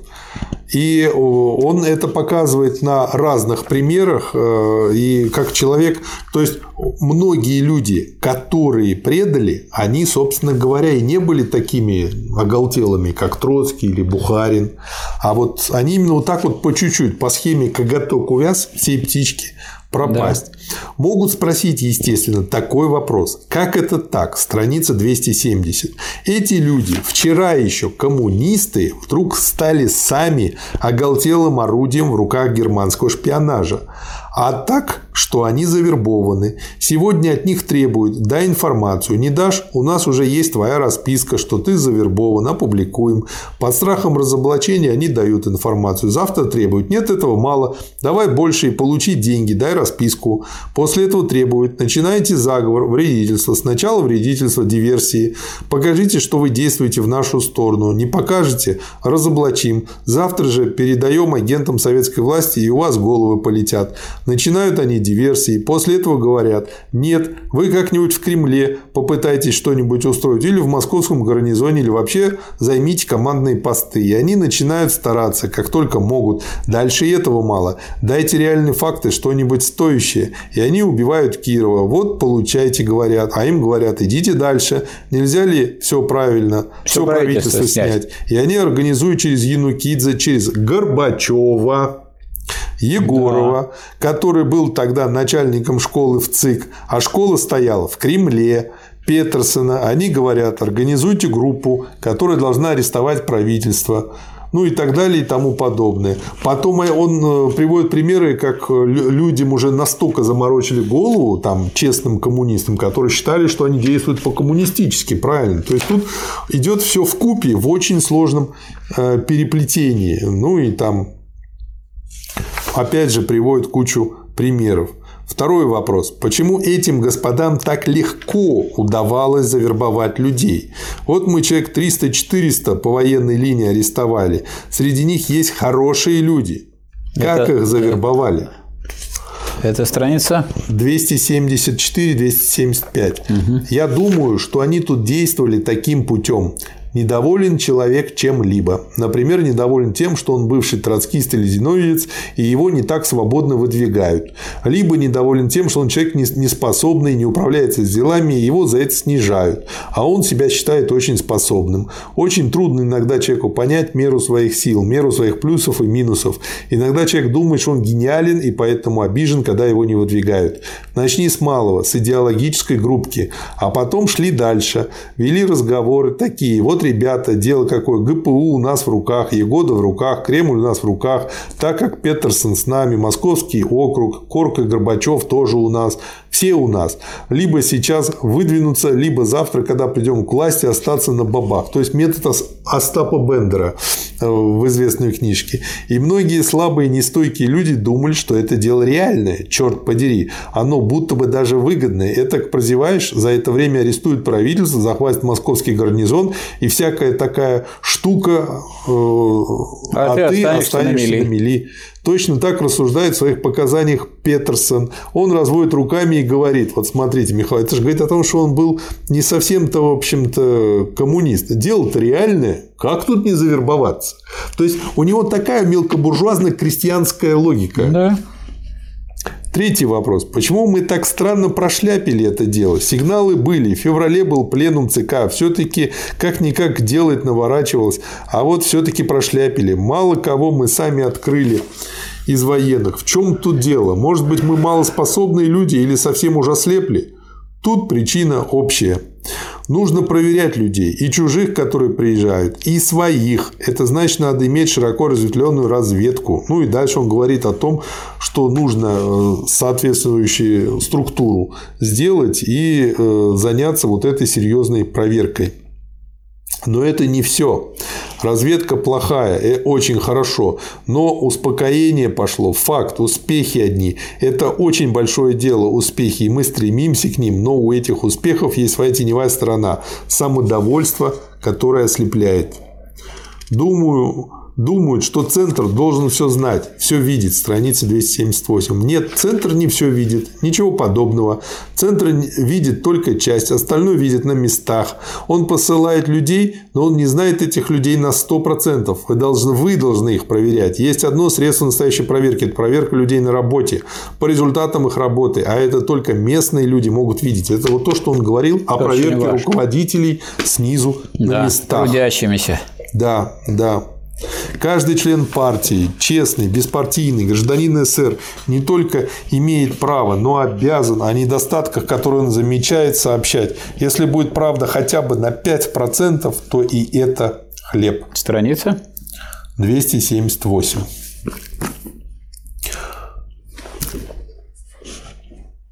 Еще недостаток в отношении проверки людей сверху. Не проверяют. Мы для чего организовали генеральный штаб? Для того, чтобы он проверял командующих округами, а чем он занимается. Я не слыхал, чтобы генеральный штаб проверял людей, чтобы генеральный штаб нашел у, Абаревич, у Баревича что-нибудь и раскрыл все его махинации. Дальше. Не обращали достаточно внимания, по-моему, на дело назначения на посты начальствующего состава. Взять хотя бы Абашидзе, Забулдыга, мерзавец большой. Я слышал краем уха об этом. Почему он должен быть там? Какие у него достоинства? Стали проверять. Оказалось, несколько раз его исключали из партии, но потом восстановили, потому что кто-то ему помогал. На Кавказ послали телеграмму, проверили. Оказывается, бывший каратель из Грузии, пьяница, бьет красноармеец но с выправкой. Стали копаться дальше. Кто же его рекомендовал, черт побери? Представьте себе, оказалось, рекомендовали его Ильява, товарищи Буденный и Егоров. И Буденный и Егоров его не знают. Человек, как видно, не дурак, выпить умеет, быть тамадой, но с выправкой. Сегодня он произнесет декларацию за советскую власть, завтра против советской власти, какую угодно. Разве можно такого непроверенного человека рекомендовать? Ну, вышибли его, конечно. То есть, это опять же говорит о том, что вот тот же Буденный, хороший военный, но как руководитель да. слабый, рекомендует. Да. Видимо, к нему кто-то подошел и сказал, я знаю хорошего мужика. Да. Вот, и тот дал рекомендацию. Угу. Дальше об основной слабости заговорщиков. В чем их слабость? Страница 284. В том, что нет связи с народом. То есть, вот смотрите, получается очень интересная вещь. Сила большевиков в наличии этой связи. Они, ну, это вот как про того богатыря, который а, оторвал свои волосы от земли, потерял свои силы. Да. да. Или там в другой версии а, а, обрезали ему волосы, он их потерял и тоже силу потерял. Вот. А у меньшевиков, у них же подход меньшевистский, то есть они действуют только наверху, и они там организованы хоть и в мелкую, но группировку. И поэтому получается, когда мы теряем связь с основной массой, мы автоматически становимся более слабыми, чем меньшевики. И об этом надо помнить, это как бы источник силы господина ПЖ в этом. Слабенькие, несчастные люди, оторванные от народных масс, не рассчитывающие на поддержку народа, на поддержку армии, боящиеся армии и прятавшиеся от армии и народа. Вот в чем их слабость. В этом же и наша сила. По-моему, очень ценный материал. Очень ценный. Очень интересный. И в конце его, вот хочу прочесть, Сталин.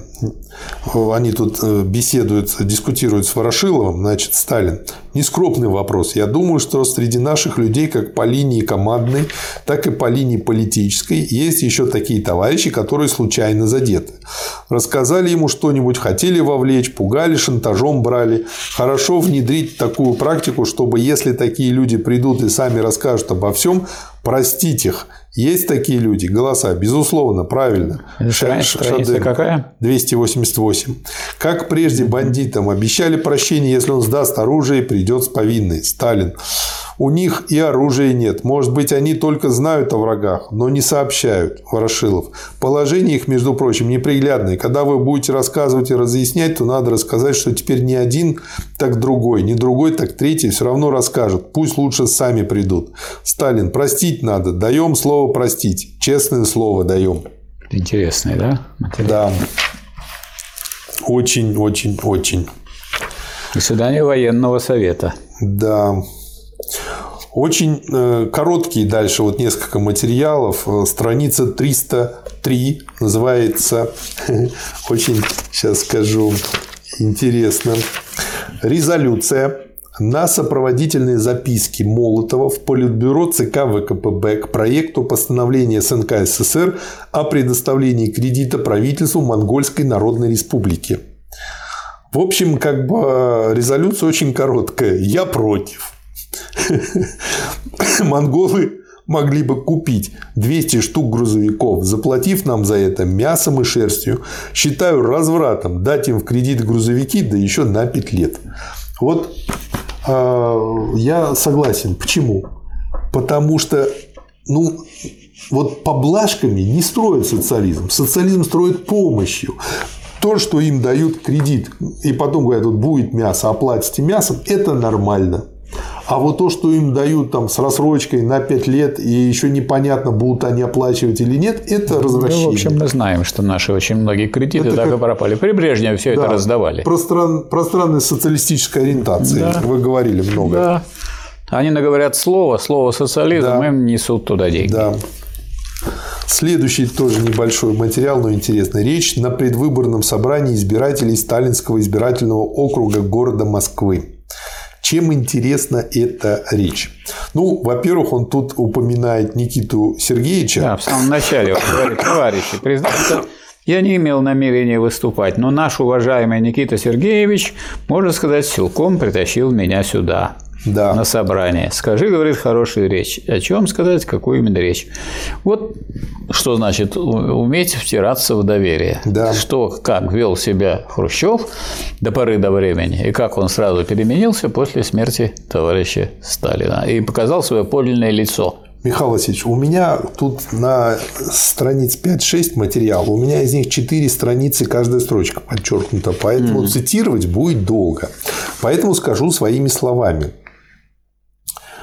А главная суть того, что здесь говорит Сталин, состоит в том, что нужно всегда проверять своих депутатов, всегда помнить о том, что депутата можно отозвать, и мало того, он дальше говорит о том, и это же нужно понять, он говорит это своим избирателям, да. потому что он выступает перед теми, кто выдвинул его депутатом. И он говорит, что это ваша обязанность каждый день контролировать то, что делают те люди, которых вы выбрали. И дальше вот он, весь материал этому посвящен, поэтому очень рекомендую. Со страницы 304 до страницы 309. Следующий материал – ответ товарищу Иванову. Ивану Филипповичу. Да, сейчас начнем Иванову Ивану Филипповичу ответ. Чем э, хорош этот ответ? Э, тем, что, как я понимаю, товарищ Иванов э, задал вопрос Сталину по тем вопросам, по которым сейчас поймете, для того, чтобы разобраться. И видно, какой подробный ответ он получил. То есть я, в принципе, не могу представить, чтобы Путину сейчас задали вопрос, и Путин вот так вот лично напишет ответ. Допустим, Владимир Владимирович, объясните, пожалуйста, экономическую и политическую подоблеку того, что отодвинули пенсионный возраст на 5 лет. Что он ответит на это, если напишет пенсионер? Вы, конечно, правы, товарищ Иванов. А ваши идейные противники, то есть товарищи Уроженко и Козелков, не правы. И вот почему. Несомненно, что вопрос о победе социализма в одной стране, в данном случае в нашей стране, имеет две различные стороны. Первая сторона вопроса о победе социализма в нашей стране обнимает проблему взаимоотношений классов внутри нашей страны. Это область внутренних отношений.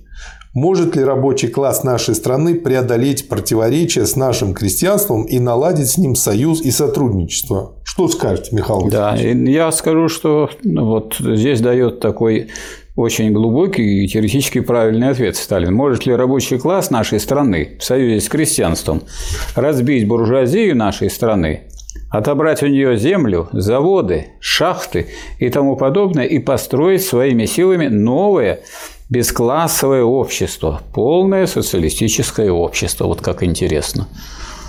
Таковы проблемы, связанные с первой стороной вопроса о победе социализма в нашей стране. Ленизм отвечает на эти проблемы положительно. Ленин учит, что мы имеем все необходимое для построения полного социалистического общества. Вот сейчас так очень редко говорят. Что такое полное социалистическое общество? Это такое, социалисти... такое общество, в котором нет частной собственности, поэтому оно полное социалистическое общество. Но оно социалистическое, а поэтому оно первая фаза мало. коммунизма. Поэтому еще есть у нас против... недостатки, есть минусы и так далее, и родимые пятна капитализма. Поэтому построить полное, коммунистическое, полное социалистическое общество еще не значит построить полное коммунистическое общество. Вторая сторона вопроса о победе социализма в нашей стране обнимает проблему проблему взаимоотношений нашей страны с другими странами, с капиталистическими странами, проблему взаимоотношений рабочего класса нашей страны с буржуазией других стран. И это область внешних международных отношений. Может ли победивший социализм одной страны, имеющий в окружении множество сильных кап-стран, считать себя вполне гарантированным от опасности военного вторжения? Интервенцией стало быть от попыток восстановления капитализма в нашей стране. Иначе говоря, Можно ли считать победу социализма в нашей стране окончательной, то есть свободной от опасности военного нападения попыток восстановления капитализма при условии, что победа социализма имеется только в одной стране, а капиталистическое окружение продолжает существовать. Ленизм отвечает на эти вопросы отрицательно. Да. Есть что добавить, Михаил Васильевич? Да, ну я бы продолжил. Ленинизм учит, что окончательная победа социализма в смысле полной гарантии от реставрации буржуазных отношений возможно только в международном масштабе. Это значит, что какие бы у нас не были успехи у Советского Союза или у тех социалистических стран, которые сейчас да. есть, для всех для них верно, что окончательная победа социализма в смысле полной гарантии от реставрации буржуазных отношений возможна только в международном масштабе. То есть не революция одновременно совершается, а вот, так сказать, опасность контрреволюции исчезает только тогда, когда во всех странах уже построен социализм. Вот тогда и меняется в корне обстановка. Но и то надо понимать, что, так сказать, в любом случае есть борьба нового со старым, и э, есть движение вперед, переход от старого к новому, а есть движение назад, переход нового к старому. Поэтому даже при полном коммунизме, если вы не будете двигаться вперед, и если ваш коммунизм не будет состоять в активности и в наступлении э, вперед, на, на движение вперед, значит, может быть реставрация так сказать, того, что было раньше. Но так как мы живем не на острове, а в системе государств, значительная часть которых враждебно относится к стране социализма, создавая, созна, создавая опасность интервенции и реставрации, то мы говорим открыто и честно, что победа социализма в нашей стране не является еще окончательной. Но из этого следует, что вторая проблема пока не разрешена, и ее придется еще разрешить. Более того, Вторую проблему невозможно разрешить в том же порядке, в каком разрешили первую проблему, то есть путем лишь собственных усилий нашей страны. Вторую проблему можно разрешить лишь в порядке соединения серьезных усилий международного пролетариата с еще более серьезными усилиями всего нашего советского народа. Да. Есть что добавить? И вывод отсюда, который делает Сталин, и который как очень был актуален в это время, потому что приближалась, как мы теперь знаем, Великая Отечественная война. Да. Нужно всемерно усилить и укрепить нашу Красную Армию, Красный флот, Красную авиацию, Асавиахим. Нужно весь наш народ держать в состоянии мобилизационной готовности перед лицом опасности военного нападения, чтобы никакая случайность и никакие фокусы наших военных внешних врагов не могли застигнуть нас врасплох. Ну и вообще тот, кто понимает, что такое социализм, как это так неразвитый, неполный коммунизм, в котором есть родимые отпечатки старого строя, он должен держать все свои силы в мобилизационной готовности и постоянно бороться с тем в социализме, что является отпечатками старого капиталистического строя. Если он не будет бороться, они, эти отпечатки будут разрастаться, они будут э, выражаться в действиях групп, потом групп лиц и отдельных людей – и они могут привести к реставрации капитализма. Вот урок, который мы получили. Лучше да. всего к этому был приготовлен товарищ Сталин. К сожалению, после него пришли люди, которые так сказать, умели только докладывать об успехах, а бороться с э, негативными тенденциями не умели, не могли и не хотели. Очень короткий, но очень ценный материал. Страница да. 316. Письмо в дед издат при ЦК ВЛКСМ 16 февраля 1938 mm-hmm. года товарищам Андрееву и Смирновой. Андреев дед издат, а Смирнова автор рассказов о детстве хм. Сталина. Я решительно против издания рассказов о детстве Сталина. Книжка изобилует массой фактических неверностей, искажений, преувеличений, незаслуженных восхвалений. Автора ввели в заблуждение охотники до сказок, брехуны, может быть, добросовестные брехуны, подхалимы, жаль автора, но факт остается фактом. Это, но это не главное. Главное состоит в том, что книжка имеет тенденцию вкоренить в сознание советских людей, и ведь вкоренили. И людей вообще. Культ личностей, вождей, непогрешимых героев. Это опасно, вредно. Сейчас ведь посмотрите, весь кинематограф сплошные герои. Теория героев и толпы есть не большевистская, а эсеровская теория. Герои делают народ, превращают его из толпы в народ, говорят эсеры. Народ делает героев, отвечают эсерам большевики. Книжка льет воду на мельницу эсеров. Всякая такая книжка будет лить воду на мельницу эсеров. Будет вредить нашему общественному большевистскому делу. Советую сжечь книжку. Так кто начал борьбу с культом личностью?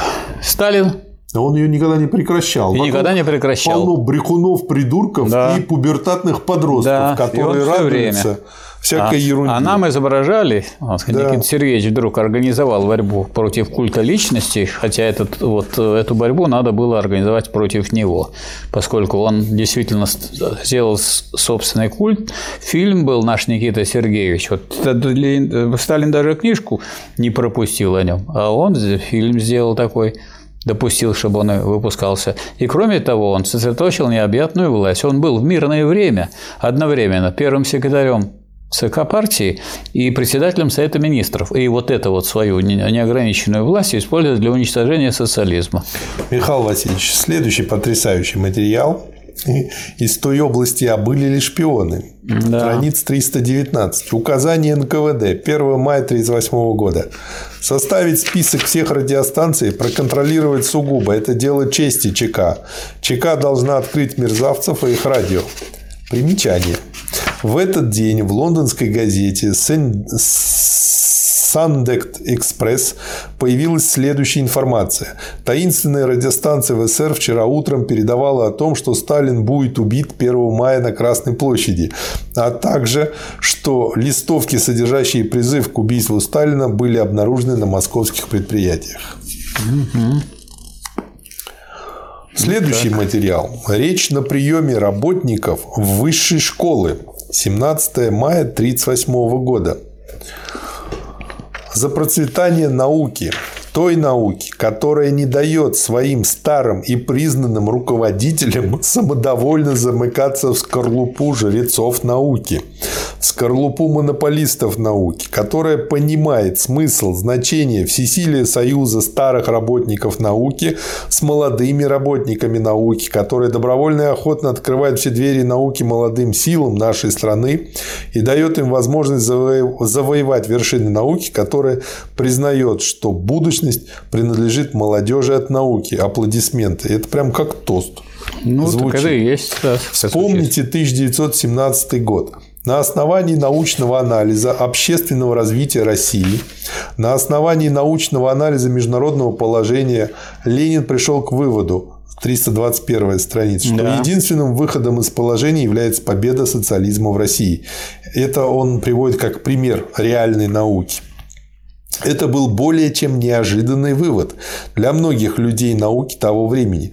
Плеханов был один из выдающихся людей науки с презрением говорил тогда о Ленине, утверждая, что Ленин находится в бреду. Другие, не менее известные люди науки утверждали, что Ленин сошел с ума, что его следовало бы упрятать куда-нибудь подальше. Против Ленина были тогда все и всякие люди науки, как против человека, разрушающего науку. Но Ленин не убоялся пойти против течения, против косности, Ленин победил. Вот вам образец мужа науки, смело ведущего борьбу против устаревшей науки и прокладывающий дорогу для новой науки. А дальше он до кого выводит, Михаил Васильевич? Стаханов и стахановцы – в своей практической работе в область промышленности опрокинули существующие нормы, установленные известными людьми науки и техники, как устаревшие, и ввели новые нормы, соответствующие требованиям действительной науки и техники. Кому неизвестно, что Папанин и Папанинцы в своей практической работе на дрейфующей льдине мимоходом, без особого труда, опрокинули старое представление об Арктике, как устаревшее, установили новое, соответствующее требованиям действительной науки. Кто может отрицать, что Стаханов и Папанин являются новаторами в науке, людьми нашей передовой науки? Вот какие еще бывают чудеса науки. Я говорил о науке, но наука бывает всякая. Та наука, о которой я говорил, называется передовой наукой. За процветание нашей передовой науки. Следующий материал тоже небольшой, но очень полезный. Вот, Михаил Васильевич, вот один том мы его разбили на три части, и, и мы никак еще никак не можем с первой первую не часть. разделаемся. Да. 323 а, страница. Письмо В.В. Мартышину преподавателю товарищу Мартышину. Ваше письмо о художествах Василия Сталина получил. Спасибо за письмо. Отвечаю с большим опозданием ввиду перегруженности работы. Прошу извинения.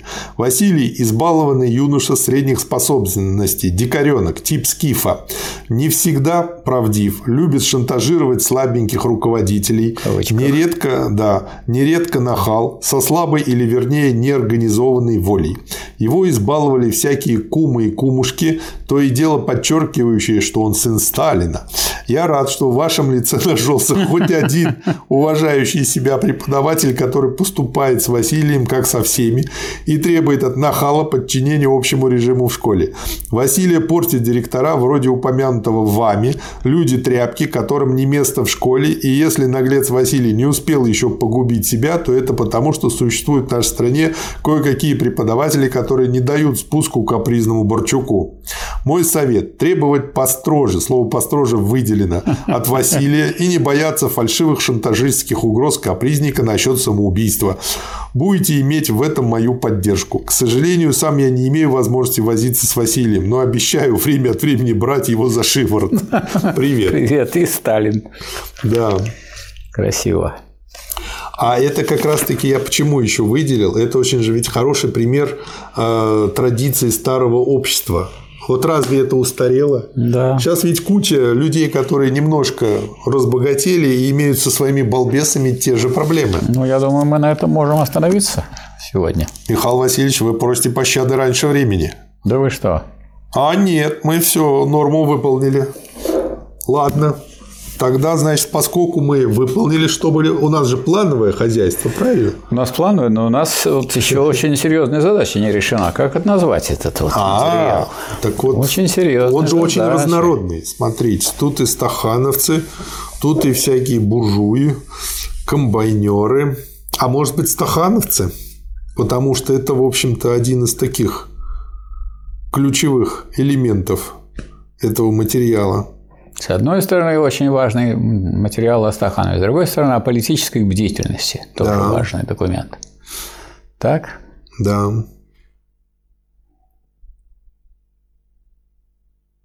О проекте Конституции, о недостатках партийной работы.